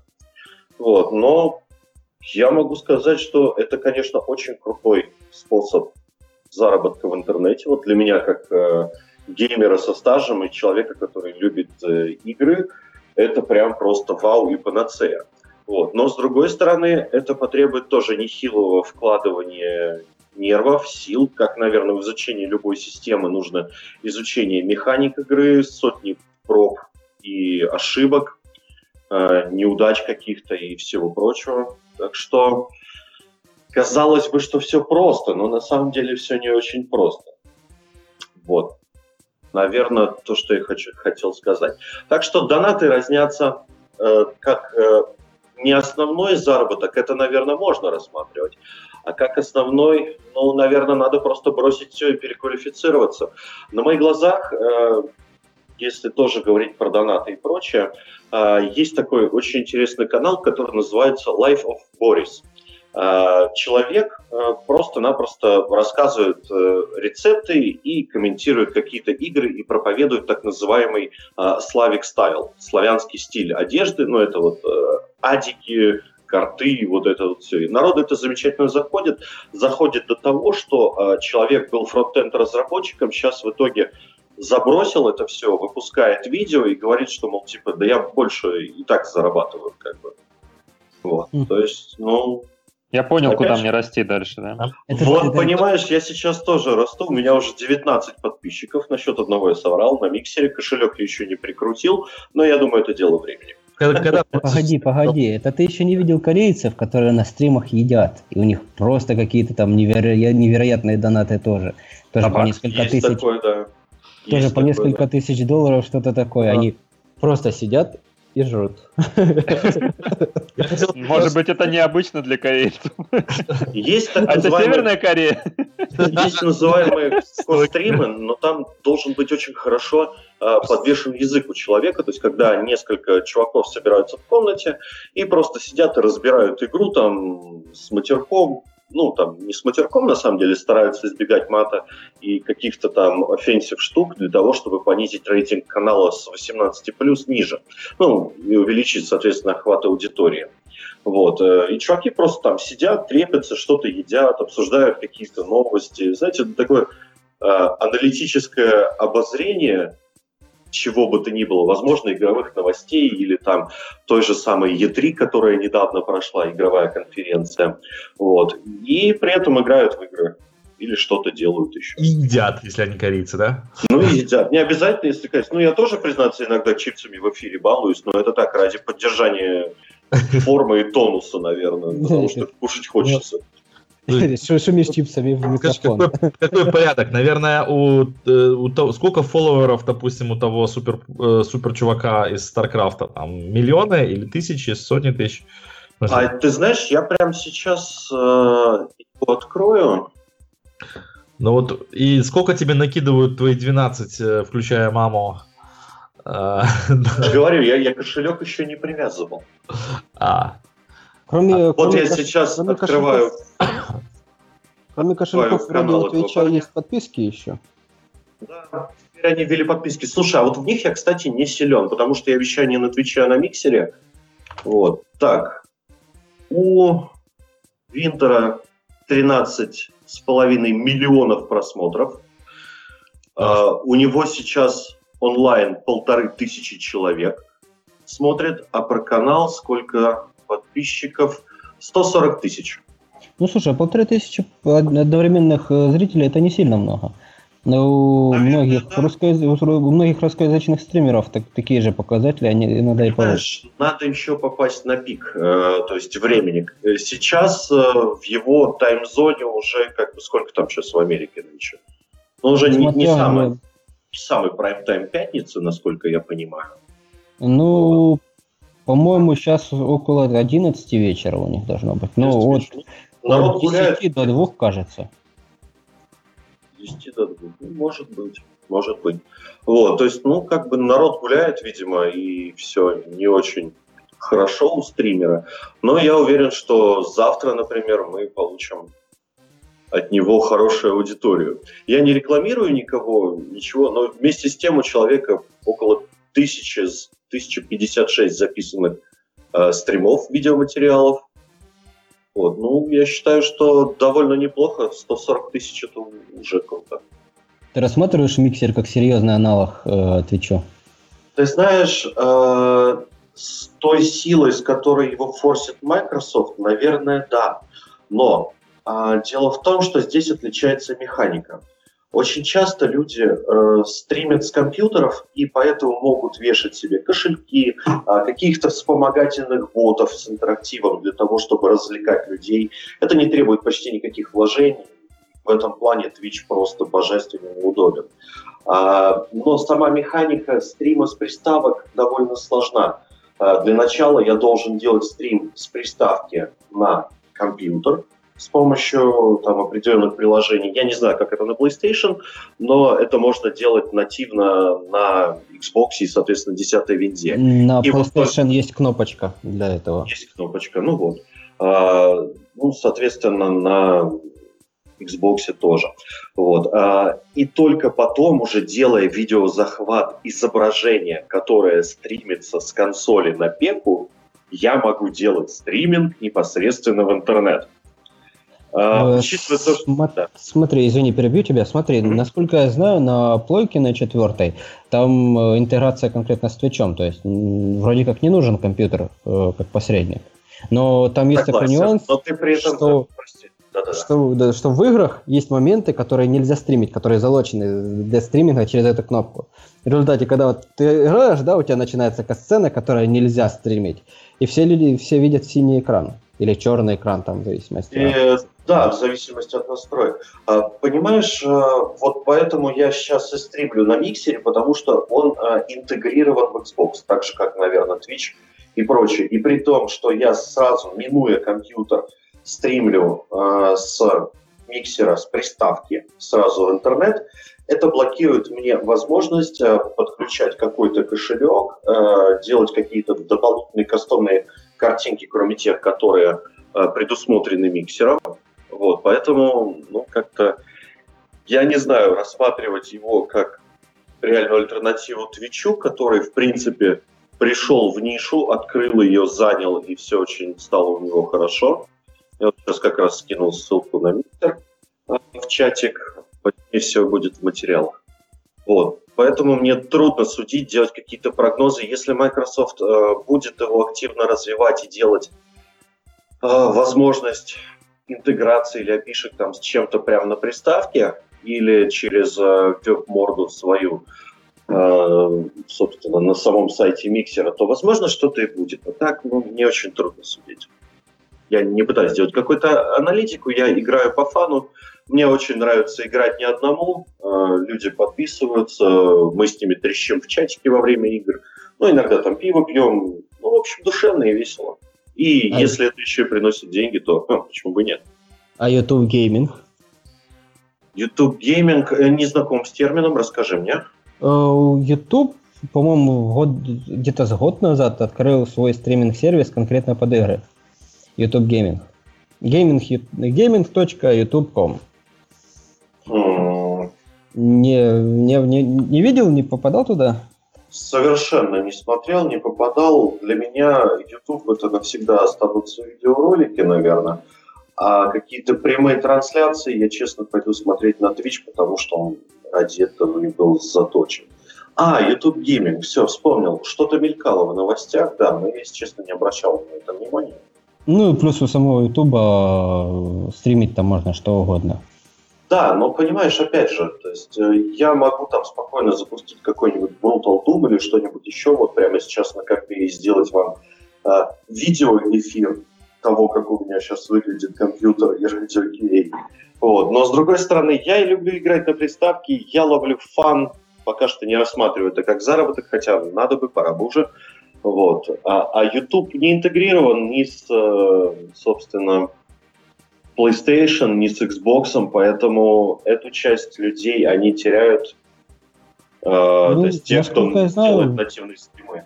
Те, кто ну, серьезно занимается стримингом, они э, напрямую с консоли не стримят, они как раз через ПК там транслируют да, через да. PS Studio, либо еще через да. что-нибудь, и туда уже вешают Twitch и так далее по-другому и не сделать просто, Вот, да, такие технические подробности. Я на самом деле даже не знаю еще, Леша, что, что еще рассказать про стриминг. Вот. Так что... Ну, ну давайте наверное, тоже эту тему мы тоже тогда закроем. И сейчас а? э, Никите скоро уходить. Давай, давайте он нам, может, пару слов про биткоин еще расскажет. О, это интересно. Да. А, насчет биткоина. Э, такой момент. Ну, то есть я написал тему э, именно такой lazy заработок на биткоинах. А, в принципе, если просто взять, открыть любые графики и посмотреть тренд, э, ну, или, или сначала объяснить, что такое биткоин. Ну, в двух словах, да. В двух словах, э, биткоин это криптовалюта, то есть э, электронная валюта, которая, которая является самой популярной. Существует еще очень много других валют, альткоины всякие разные. Вот. А, и сейчас она, эта валюта постоянно на биржах идет вверх, постоянно растет. Э, если взять тренд за последний, допустим, год, два года даже, да, то рост э, вот как по экспоненте. А, иногда появляются провалы, но это... Да. Один биткоин был, по-моему, 2000 долларов прорвал. Я не знаю, вернулся ли он обратно, сейчас вот не смотрел. Ну, сейчас погуглим. Нет, э, до 1000 он не проваливался. То есть это было, то есть он вырос до 1000, чуть-чуть провалился, потом опять вверх пошел, дошел до двух с половиной, потом э, упал до двух, э, потом опять пошел вверх, дошел до трех, и сейчас вот он чуть-чуть просел, как раз-таки вот сейчас самое время его покупать. 2250 просел, один биткоин. Я 2000... вспоминаю историю про чувака, купившего за 20 тысяч биткоинов пиццу. Было дело, да, в самом да, начале развития. А да, скажите, а биткоин же, биток же вроде незаконен на территории РФ, или уже законен? Я не знаю, что там на территории РФ. А, в Латвии это так. А, спрашивали у нас месячная комиссия по рынкам и капиталам. И они сказали, что биткоин это не валюта, по их мнению, это электронная услуга. Соответственно, а, никаких запретов, э, то есть признания как валюты это нет, как суррогатной валюты это тоже нет, и в принципе запрета на него тоже нет.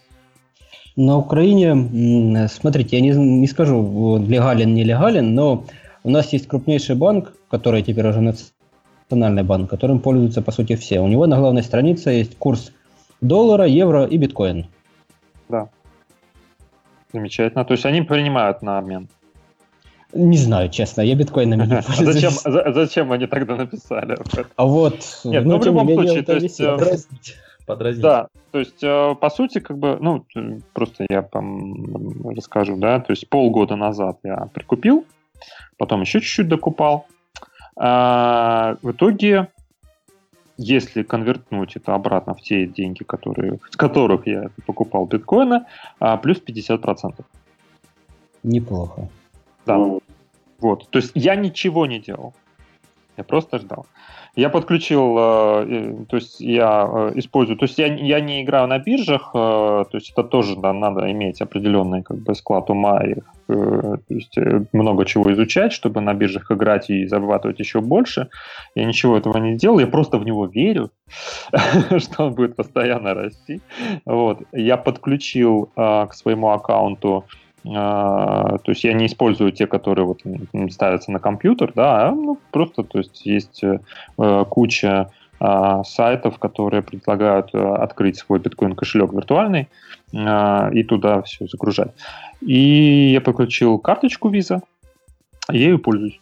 Вот. То есть она, э, ее можно верифицировать. Сейчас, правда, ужесточились правила Евросоюза по неверифицированным картам, то есть ну, без э, указания а, ну, паспортных данных, то есть адреса. Ну, вот. Э, раньше было ограничение 2500 евро, это общая загрузка денег на карту. Сейчас они снизили до 250 евро. Вот. То есть это ну, как бы борьба с отмыванием денег. Вот. Но если верифицировать карту, а мне бояться нечего, у меня все доходы легальны, вот, а, то э, можно спокойно подключить вот к этому аккаунту свою эту карточку и пользоваться ее как обычной банковской картой. Всего 1 доллар она стоит в месяц. А, когда я ее покупал, она стоила 9 долларов просто само изготовление. Ну, у всех по-разному, то есть варьируется эта стоимость, то есть э, много, много можно найти этих сапплайеров. Вот. И 1 доллар в месяц платишь, в принципе, то же самое, что и у банка. Вот. И э, при, через приложение конвертируется, когда нужно, нужны сейчас деньги потратить, конвертируем с биткоина в э, евро, загружаем на карту и пользуемся instantly, прямо, вот, прямо сейчас я его засовываю в терминал, да, эту карточку и расплачиваю. Mm. Как и думаешь, есть смысл? Про Биткоин был, была история, кстати, что одна из онлайн каких-то вот таких кошельков, ее взломали и украли все деньги. Это было примерно... Это было с обменником с каким-то, причем Это было с ShapeShift, это был ShapeShift. Да. А, с ним была история такая, что они наняли а, системного администратора, который им это все сделал. То есть он там а, вроде там им улучшал безопасность, улучшал безопасность, но сам как бы наоборот внедрил там что-то вроде Трояна, э, сам э, внезапно перечислил себе 300 биткоинов, э, вот, это довольно большие деньги, вот, э, и потом слился. Вот они его искали, потом их два раза взломал хакер, доступы просто этот же человек продал хакеру, и хакер э, их взломал и сам еще тоже себе скинул денег. Вот, Вроде была- бы на Хабрахабре была история полностью описана это. Ну, Это я Санта-Барбара, если честно. То есть риски тоже есть, какие-то риски есть. Ну как, э, это риск самой Риск, компании, э, то есть враг то, среди что своих. они наняли такого человека, да, то есть который их же и подставил, но это риск- не проблема биткоина, как бы. Нет, ну, я это может произойти чем угодно. Вкладчики, у кого там деньги лежали, они что же, по сути дела, остались без денег, Это компания вклад- нет, нет, нет, это их ну, заработанные деньги. их, их только деньги, да? Ну, Да. окей. Никита, потому можно что- вопрос? Да. Слушай, вот сейчас же на криптовалюту начался какой-то бум. Э, И вот сейчас каждый, то есть там даже говорили э, в Госдуме, что мы там создадим свои биткоины, там, не знаю, с Ну, блокчейном и прочим. Вот. И сейчас активно форсится в сети э, какая-то криптовалюта под названием NIM. Как это, майнить NIM или что-то такое. Это Как не думаешь? криптовалюта. Это не криптовалюта, а что это? Это соцсеть, типа соцсети, где за каждую минуту тебе на аккаунт начисляется, начисляется один им. Я не знаю, чем они собираются его обеспечивать. Я думаю, что это, И- я думаю, что это пирамида. Очень похоже на пирамиду, потому что я про- прочитал описание, первое, что мне пришло в голову, что это очередная э, пирамида, этот самый. Не, это социальный не маркетинг. имеет отношения вообще к э, Да. к никаким криптовалютам. Ясно, спасибо большое. Ты только что сберег мне денег и времени, я так полагаю. Скорее всего. Стрим, ну. Андрей, стрим, э, стрим дальше, стрим. Вы только нимами мне не платите в кошелек, ладно? И не думай. Слушай, такой вопрос. И Вот я знаю, сейчас форсят вроде Ethereum или как-то так называется это. да, эфир там, да.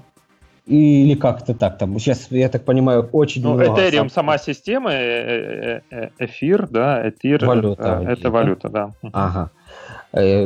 Есть вообще смысл покупать какие-то аналоги в надежде, что они вырастут как биткоин? И от чего вообще, ну, ты бо- бо- больше, гораздо больше в теме, чем я, Они- потому что практически да, в этом да. не разбираюсь.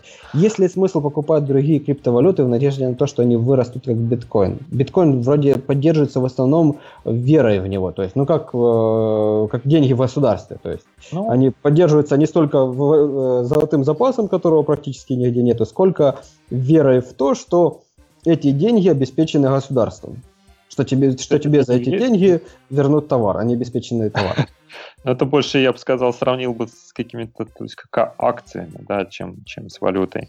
Э, Потому что они действительно, они, естественно, они ничем не обеспечены, они, цена на них регулируется чисто э, спросом предложением на биржах. Вот. И, в принципе, все, когда говорят, что какие-то новости, там, что там, кто-то что-то взломал или что-то, наоборот, э, допустим, Япония вышла на рынок э, розничной э, торговли с, с биткоинами, например, недавно была новость, что он подскочил сразу же, да. Это все новости, это как повод для спекуляции. То есть, в принципе, В общем, криптовалюты, начинают криптовалюты обеспечиваются хайпом. Э, Ну, можно так сказать. Биткоин тоже реагирует сам на курс доллара тоже иногда. Вот, э, и то есть если доллар растет, то и биткоин растет. А другие криптовалюты, они э, реагируют и на биткоин тоже, они тоже а, в тренде растут э, так же, как и биткоин, но у них волатильность еще больше, чем у биткоина. Они там болтаются, их можно очень э, сильно опустить, э, если захотеть. Вот. То есть это как бы свободный рынок э, э, таких вот неких э, понятий, которые, то есть, ну, ну да, виртуальных денег, которые ничем не обеспечены, естественно, да, но все больше и больше о них говорят, и я думаю, что будут пользоваться все больше и больше. Сейчас вот недавно была новость о том, что и Казахстан собирается их поддерживать, и вот сейчас вот в Украине а, а, земельный регистр на блокчейн переводят, то есть там все, все развивается в этом направлении. Ой, про. Украину не надо. Я недавно пытался пользоваться онлайн-услугами государственными. Только на этапе регистрации 5 ошибок, мимо которых нельзя пройти, не зная программирования. Ну, ты пробрался? На сайте. Нет. Пробрался? Нет? Тестирование, тестирование. Нет, в результате оказалось, что мне все-таки надо идти с документами для того, чтобы получить ЭЦП. чтобы получить электронную цифровую подпись, мне надо идти с документами, черти куда, оформ... стоять там в очереди. В электронную, я попрошу заметить, очереди. Не в обычной, да? к сожалению, в обычной. У нас тоже самое где электронно-цифровую подпись создавали, туда, туда и идите, да? Да. Я в банке могу ее создать за 5 минут, просто нажав две кнопки, но мне надо идти конкретно вот. Мем, мем, мемасик про Сбербанк, по-моему, да? Вы, вы, вы что, не видите у нас обед? Ну, вообще, это мемасик э, изначально про Почту России, а потом уже, да, переполз на Сбербанк. Ага. Ну, как раз про блокчейн и прочее. У нас та же ситуация с государственными услугами, впрочем, что... Окей. Okay. Ну, короче, так, чтобы закруглить мысль про биткоин, то, что нам рассказал Никита, было не про майнинг биткоинов, это тема, наверное, достойная. Не, не, она очень высоко Высокотехнологическая тема, я бы сказал. Да, сложно.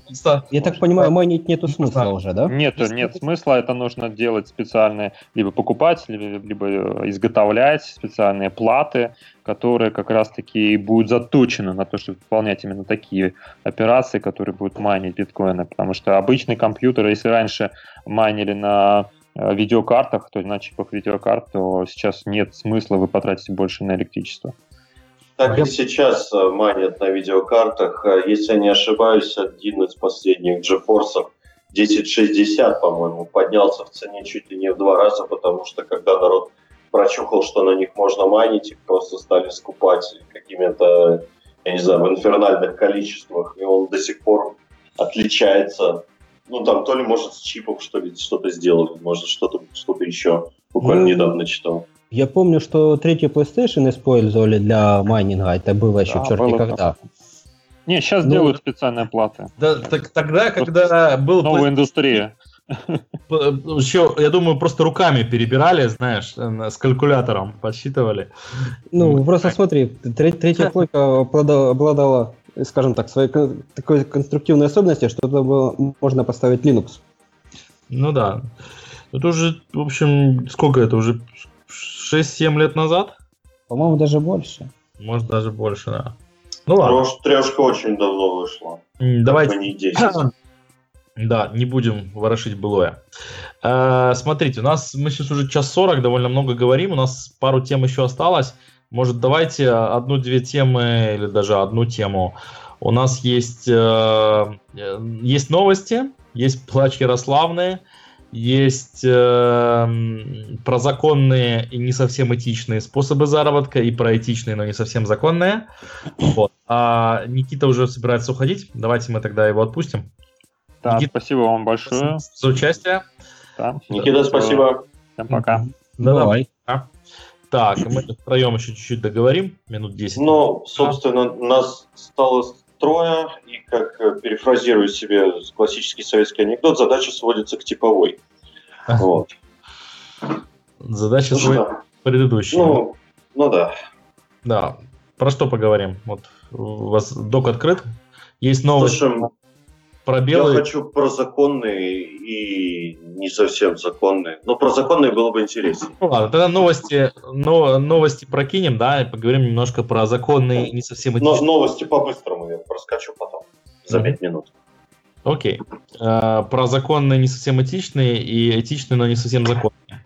Вот про законы не совсем этичные я могу рассказать историю. Когда-то давно э, интересовался партнерками в, в покере или там, ну, в принципе, в других э, и, играх э, онлайн. партнерки?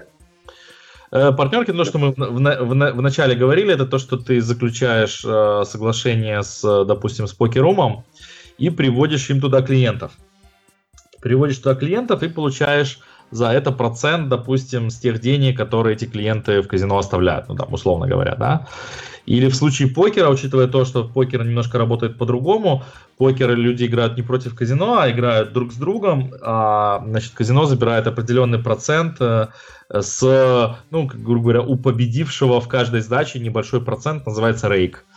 Вот. И э, в основном допустим, процент с партнерки получается от э, тоже какой-то определенный процент с того рейка, который этот игрок заплатил в, ну, в своих сдачах.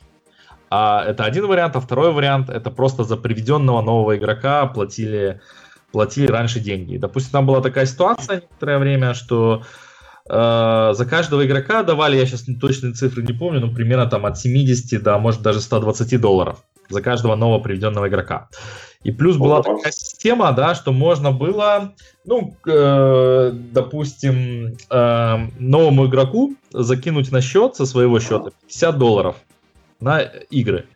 И э, через довольно короткий интервал времени он э, значит, эти, на эти 50 долларов играл, и если с ним было так договориться, чтобы он их там, ну, не сразу не поставил в одной сдаче и быстро проиграл, а, ну, проиграл определенное количество сдач, ну, просто, по сути дела, 50 долларов играет по маленьким ставочкам, там, по 1-2 цента, может, по 5-10 центов, так, что быстро не проиграешь. То есть он буквально там за несколько часов отыгрывал, ну, вот те критерии, которые, э, которые покерум удовлетворяли, Испытательный срок проходил. А, да. Ну, то есть, то есть тебе давали 70 долларов не за, не за то, что человек регистрируется, потому что, понятно, это, вот, там слишком э, высока вероятность э, э, как бы неправильного ну, да. да, а он должен какое-то определенное количество сдач отыграть, да. Ну, в общем, схема была довольно простая, ты как бы берешь 50 долларов, берешь человека, он играет, и ты получаешь за него там 90, допустим, в среднем 90, то есть такие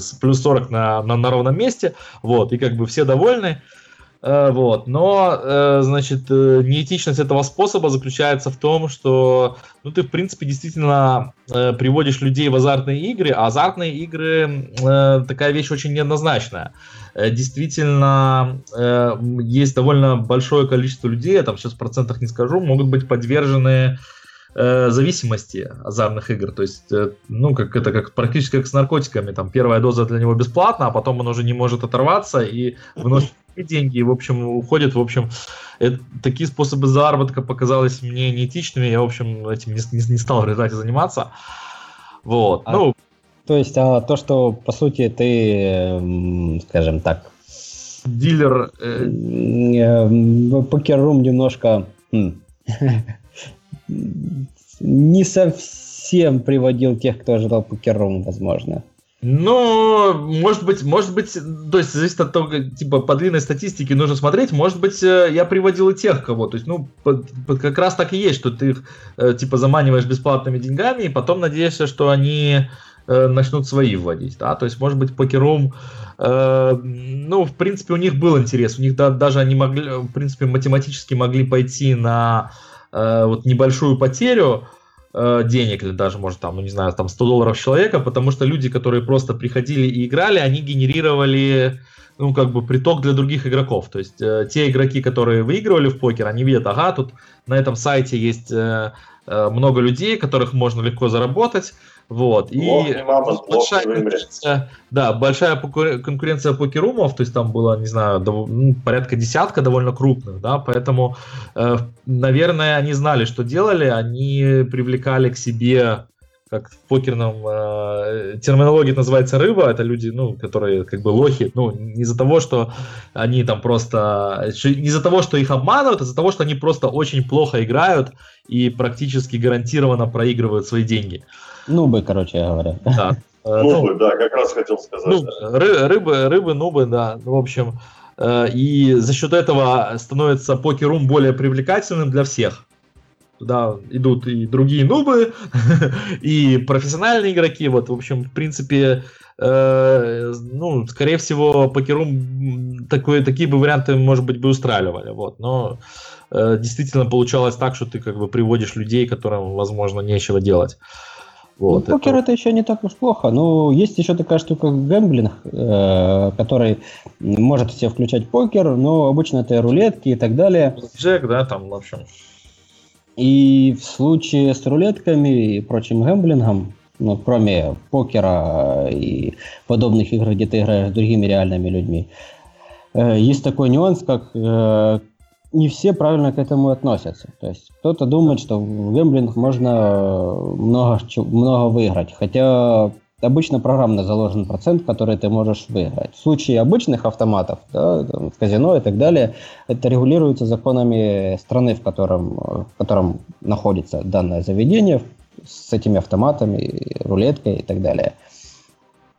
Что, по-моему, в соотношение проигрыша к выигрышу, э, то есть выигрывать не может пользователь больше 80% от того, что проиграл. Но в разных странах это может колебаться. Ну, от, от гораздо больше. В автоматах там больше 95, может быть, даже как-то там. В разных странах это может очень колебаться, в зависимости от законов. Там, по-моему, нижняя планка это 60%, а верхняя там что-то по 98-99. Но... Ребят, мы, э, по-моему, ушли как-то больше в тему азартных игр и их критериев. Сейчас вернемся обратно. Секундочку, это я просто подвожу к этому.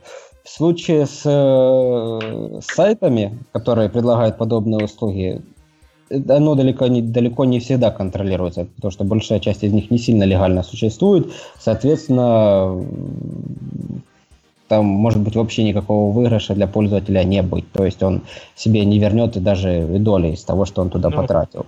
То есть это заканчивая от э, абсолютным разводиловым и до относительного разводил, разводилова, когда пользователь просто не понимает, что он на этом не заработает в любом случае, но приходит туда с целью получить денег.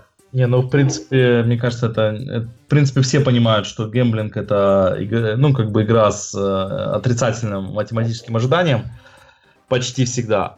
Вот, то есть... Э, Ты ну, бы видел количество теорий, связанных с гэмблингом, там, игры на, игра на повышение и так далее. Ну, так же, как в, в, в лотерею. То есть люди надеются выиграть, это, в принципе, ре, э, реально и возможно, но ну, за счет удачи. То есть понятно, что если играть... Я думаю, все ну, понимают, да. если играть каждый день по много, то ты в результате всегда проиграешь. Ну вот. да. А, в принципе, одноразово там может, Поэтому может вести на. Партнерки с гэмблингом это скорее сильно неэтичный и далеко не всегда законный. Ну, вот, я сейчас приду ко второму. То есть этично, но законно, допустим, второй вариант был, это партнерки с профессиональными игроками. Тут уже, на мой взгляд, э, никакой неэтичности в этом нет. То есть э, покер это, в принципе, э, ну, реальный, как называется, game of skill, то есть игра, в которой сильный игрок победит слабого на длинной дистанции. То есть это никакого гэмблинга, никакого именно удачи на длинной дистанции уже нету. Ну, то, небольш... то есть очень небольшая часть э, там, доходов или, соответственно, потерь э, определяется случайной составляющей, а все-таки э, основ... основной, основной вектор будет задан способностями игрока. Вот. И с профессиональными игроками была такая ситуация, что вот тут я рассказывал про, про рейк, то есть с каждой выигранной сдачи там игрок платит там порядка 3-5% выигран, от выигранной суммы в банка. И у игроков ситуация другая. Они сидят, значит, круглый день э, за путным столом, играют на сравнительно большие ставки, и получается, что они, значит, в среднем, они могут даже иногда проигрывать или играть в ноль, э, по, ну, как бы по абсолютным, абсолютным заработкам. И при этом выплачивать там, ну, даже десятки тысяч долларов рейка, да, десятки тысяч долларов рейка, и покеру мы предлагали программы, где, допустим, ну, там порядка в среднем было порядка, по-моему, 30%, 30 э, даже на некоторых до 5, 50 и больше возврат, возврата рейка э, игрокам через партнерские программы. Да, то есть, грубо говоря, человек, который играет 0, но оборачивает это рейком, там, допустим, 10 тысяч долларов в месяц, получал э, 30% обратно, то есть 3000 долларов прибыли в результате. Да, то есть многие профессиональные игроки именно за счет возврата рейка и жили. Вот. Ну и обычно возврат рейка осуществлялся э, с помощью через, через аффили, аффилиатов, через партнерки, э, партнерские программы. Вот. И ну, этот э, метод э, бизнеса, в принципе, был бы этичным, но вот в частности в Германии он оказался незаконным. То есть, в принципе, в Германии просто весь заработок, который связан с азартными играми, он настолько строго регламентирован, что, ну, можно, наверное, только открыть свое казино и там, выполнив, не знаю, каких-то там 100-500 э, указаний закона, иметь с этого прибыль, никакая другая деятельность, связанная с покером, Э, легальной не является, то есть ее невозможно легально осуществлять без э, там, того, чтобы иметь проблемы с какими-то финансовыми, фи- финансовыми институтами. Вот, поэтому как бы вот эти э, так зарабатывать я тоже не стал. И пришлось тестировать. Я еще так приведу пример э, незаконного и неэтичного метода заработка, который недавно прогремел по России. Это WannaCry. А... Вирус, который шифрует, блокирует. Ну, это такое условное отношение к заработку в интернете имеет, но тем не менее. Криптовирус, ну, не, да. Ну, не только по России, он много где засветился. А, ну вот так вот. Так, ну Леш, да. А, расскажи про неэтичные, всегда законные что-нибудь этакое. Этакое, это не моя тема, между прочим. А кто это? Это, кажется, Кирилл написал, да? Да, это, это я поправил, а то у нас э, вышло, что в пункт этичные, но не совсем законные попали э, Adult и э, SMS-сайты. Давай про Adult, конечно же. Ну. Ну... Можно своими словами. Зачем, зачем ходят в интернет? Друг у тебя, да, там? Зачем, зачем ходят в интернет? За порнографией и котиками. Ну да. Поэтому порнография это одна из самых распространенных, наверное, тем в интернете, когда больше всего трафика приходит. Соответственно, на этом стараются заработать. А, то, с чем друг сталкивался, то есть сайты, которые заточены под конкретных, э, конкретные студии или конкретные звезды, скажем так. Э, которые работают все под... вкусы, я полагаю. И, ну, там уже есть студии, которые специфи... специализируются на конкретных студиях, э, на конкретных вкусах, там, начиная от рисованного чего-нибудь, дорисованного чего-нибудь очень специфичного и в том числе реального чего-нибудь очень специфичного. То есть на, практически на любой вкус и цвет и практически всегда у всего этого есть партнерка. Заработают на этом самым разным образом. То, с чем приходилось сталкиваться моему другу, это создание дорвиев. Это сейчас вряд ли вы на такое наткнетесь, но раньше это было популярной темой. Это собирались кучей запросов, создавался э, сайт, на котором куча, безумная куча текстов, текста, который состоит из этих запросов. И из-за особенностей поисковых машин, э, что бы ты ни нагуглил, по отдаленной, не сильно отдаленной тематике тебе в выдаче попадался этот сайт. Нажимал, и тебя перекидывало на э, требуемый э, разработчик, на сайт, который хотел разработчик прорекламировать, по партнерской ссылке, и ты там получал, что хотел. Либо не, либо не то, что хотел, но в любом случае получал. Иногда вместе с вирусами. А, окей, так немножечко туманно объяснил. Э, а... Да, кроме этого еще... Я вот даже не знаю, с какой стороны зайти, чтобы объяснить не сильно туманно. Я потом детальное исследование после трансляции проведу. Мы, может быть, натыкались на сайты, где куча изображений, на них клацаешь, попадаешь на другой сайт, оттуда еще на другой и так далее. Это называется CJ. Используется это тоже для, для, опять же, для того, чтобы распределять трафик между adult, adult овыми платниками, то есть сайтами, куда приходят пользователи и платят уже конкретно за контент. Э, с помощью... да? Тестирование balancing. Не, не совсем. Оно для того, чтобы... Смотри, вот у нас есть пользователь, который что-то ищет, да, вот такой клубничку какую-то особенно. Он попадает на такой сайт, клацает на один э, TDS, это Traffic Delivery System, запоминает, что вот он заходил на такой сайт, он оттуда ушел, не сделал заказ. В следующий раз, когда он клацает на очередное изображение, его перекинет на другой. То есть делается так, чтобы пользователь хоть на каком-нибудь сайте да сделал заказ. То есть э, пуляет его между разными сайтами, пока он не найдет то, что ему конкретно надо. То есть там обычное изображение совершенно не связано с тем, что э, будет на конечном сайте, но ага. человек попадает в такое бесконечное кольцо с этими картинками э, самого разного содержания, э, что на какой-нибудь сайт с интересным контентом для него он в конце концов попадет. Возможно, сделает там заказ. Кажется, у Мимасика, а можно всех посмотреть, э, появилась и вторая версия происхождения, да? Похоже на то. Вот. Окей. Вирусы типа WannaCry, в общем-то, не сказал бы, что он сильно новый, поскольку такой же тип вирусов часто использовался вот в таких схемах в том числе. То есть залепливался экран огромным баннером, там, с черным властелином, допустим, и просьба перевести денег на указанный номер, и вот такими вот делами. Но мой друг таким не занимался. Окей. Эм, ладно. Давайте закругляемся. Андрей, новости. Новости. Да, про... давай по-шустренькому Давайте, за да. пару минут пробегусь. Мы все равно все ссылки предоставим, чтобы люди могли послушать. А так я отобрал из сети, наверное, самое интересное, что произошло за последнюю пару недель. Вот, и поговорим об этом. А на Медузе опубликована очень интересная новость э, исследование из Stack Overflow, которое э, показывает, что программисты, которые пользуют, используют для отступов пробелы, оказались богаче тех, кто использует табуляцию. Если честно, я никогда не, не пытался корреляцию этих штук проводить, но оказалось, что вот.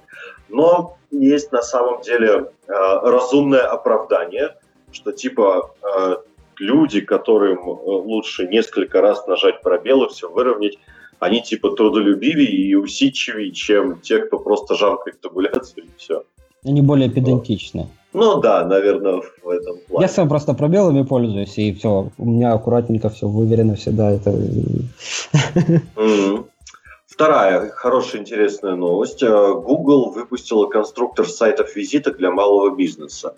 Но посмотрим, вообще продукты Google, к ним у всех отношения достаточно э, разное и довольно-таки полярное. Но мы можем сойтись, наверное, только в одном, что их продукты довольно качественные. Вот, соответственно, если чуваки делают свой конструктор для лендингов, то, я думаю, это будет востребовано. Но, во всяком случае, юкозовцы уже засуетились и, в общем-то, немножечко, немножечко волнуются. В случае с сервисами Google одна из основных проблем в том, что неизвестно, насколько долго они проживут. Google порой рубит с плеча, скажем так, в случае своих сервисов, ну да, я согласен. И с одной стороны, Google у него очень хорошая техническая база, с другой стороны, у него куча самых разных направлений деятельности. И вот в чем в чем в случае вот небольших сервисов я бы не рискнул пользоваться гугловскими сервисами.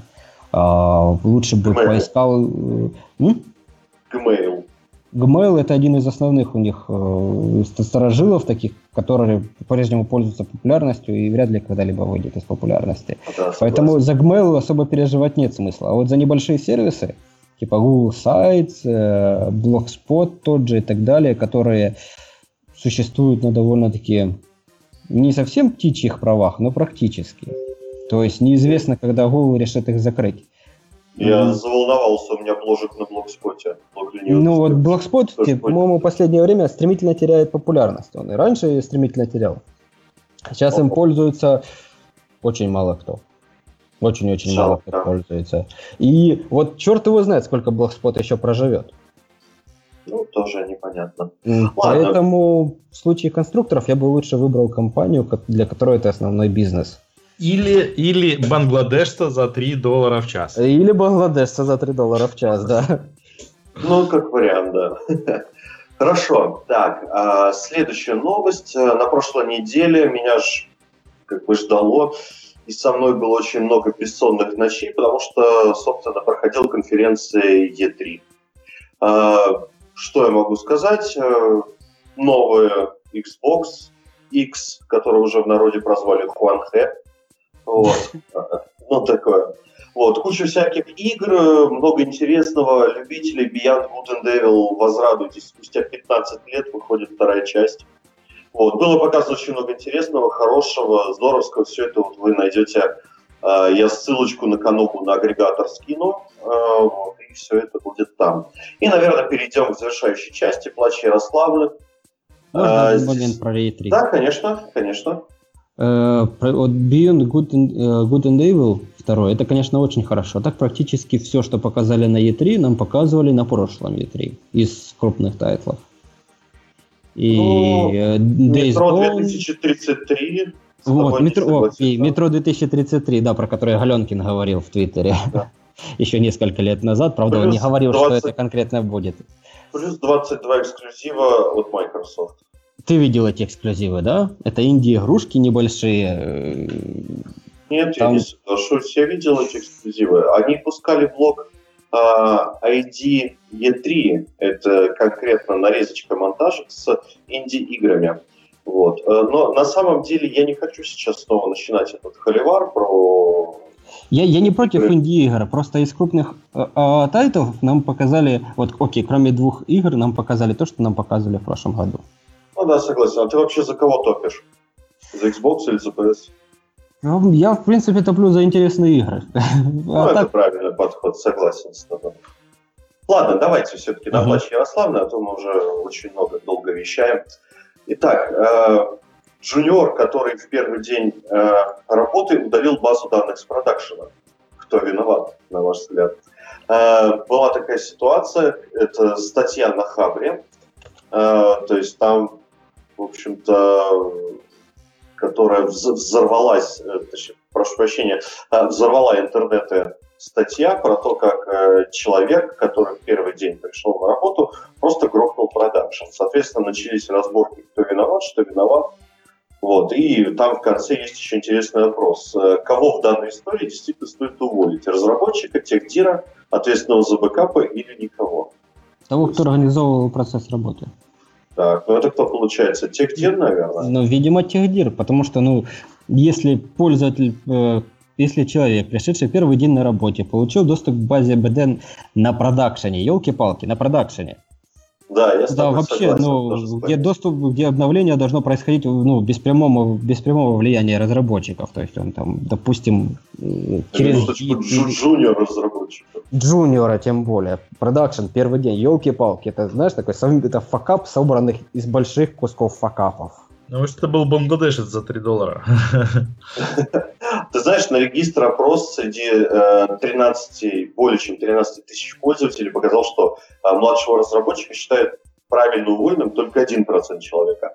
А вот уволить CTO захотели 47,5 интернет-пользователей. Ну, потому что, что, ну, что, что с джуниора взять? Он, он джуниор. Да, да, все верно.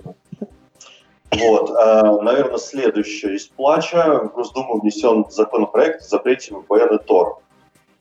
Ну, новость, конечно, такая условно-локальная, всего лишь на одну восьмую часть суши или там сколько.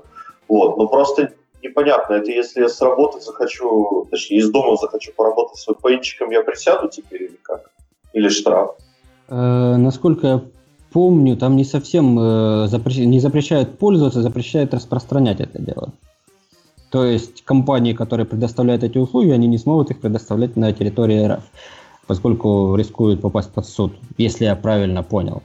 Э, пользоваться тебе этим не запрещают.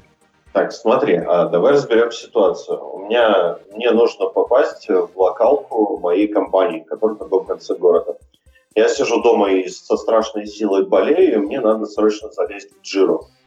Я поднимаю VPN до себя это чьими услугами, получается, пользуюсь. У меня, допустим, есть там клиент какой-нибудь Cisco и Connect, который вот везде и всюду распространен. Э, э, Андрей, тут, ну, скорее всего, надо прочитать вот именно сам закон, Угу. Потому что наверняка там этот вопрос будет учтен. Я думаю, что, скорее всего, если будут запрещать, то будут запрещать публичные сервисы. Естественно, VPN, которые настроены для работы в компании, никто не будет а, запрещать. Потому что тут вообще, вообще немножко про другое речь.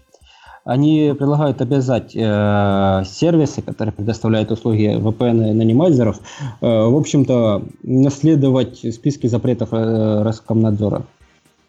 Mm, вот так вот, да? Да. То есть запрещены, запрещены будут только те, которые этого не будут делать. Ну, ну это, посмотрим, посмотрим. Ты знаешь, это не, не самая страшная штука. Мне больше понравилась история про то, как работает, про создание белого списка и то, как он у них работает. А, про список белый, но про список черный, как раз таки следующая последняя новость из Плача Ярославны. А, все помнят, недавно был кипиш э, с недоступностью ресурсов из-за блокировки веб-сайтов.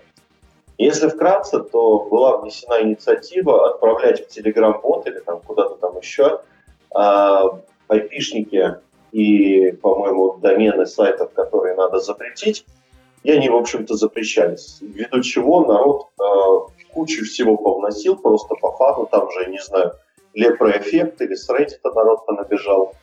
Короче, были забанены некоторые банковские хостинги, из-за чего навернулись там, если не ошибаюсь, по-моему, в Сбербанке некоторые а, банкоматы в некоторых сегментах. Ну, короче, очень жесть. Очень интересная статья на Geek Times, э, на нее тоже будет ссылочка, там будет все более подробно.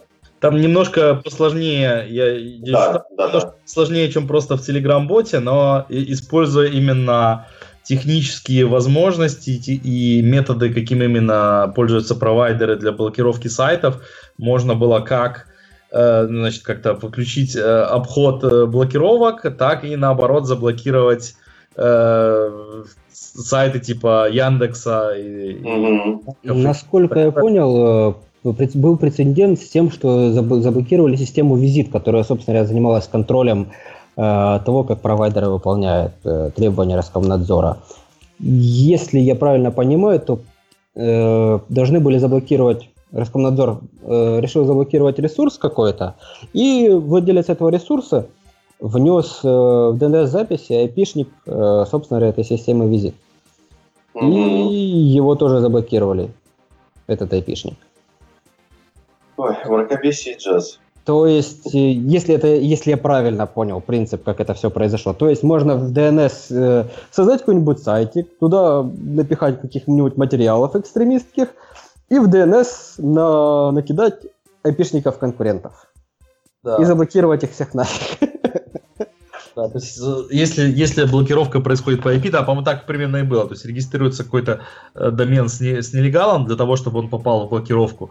И по, э, потом задним числом или передним там, в общем, вносится э, IP, ну да, э, типа легального сервиса.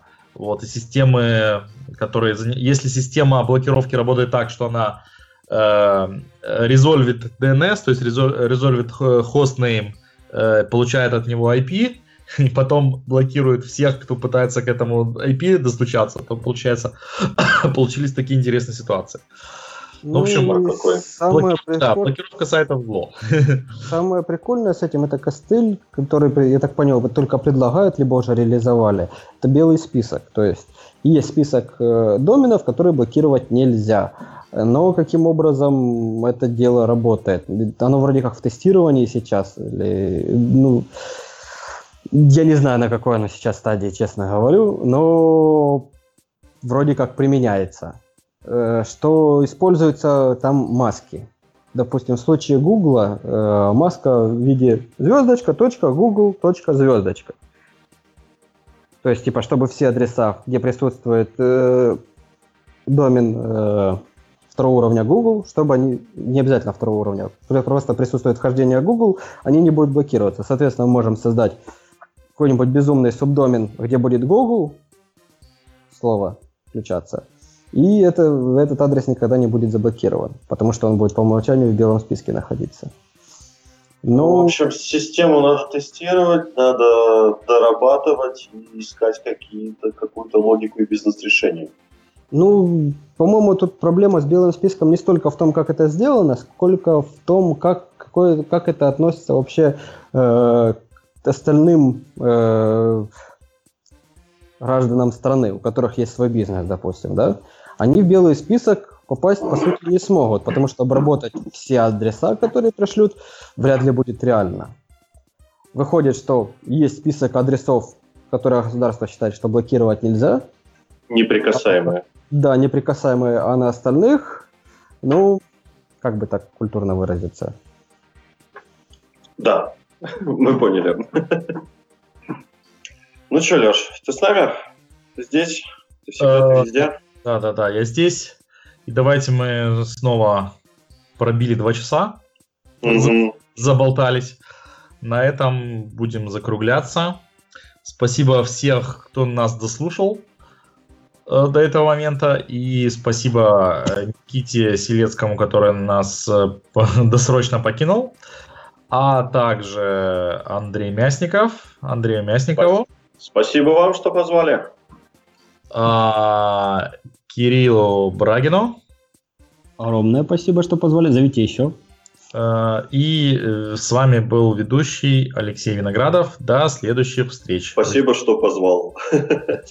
Спасибо, что Пока. Всем пока. Пока.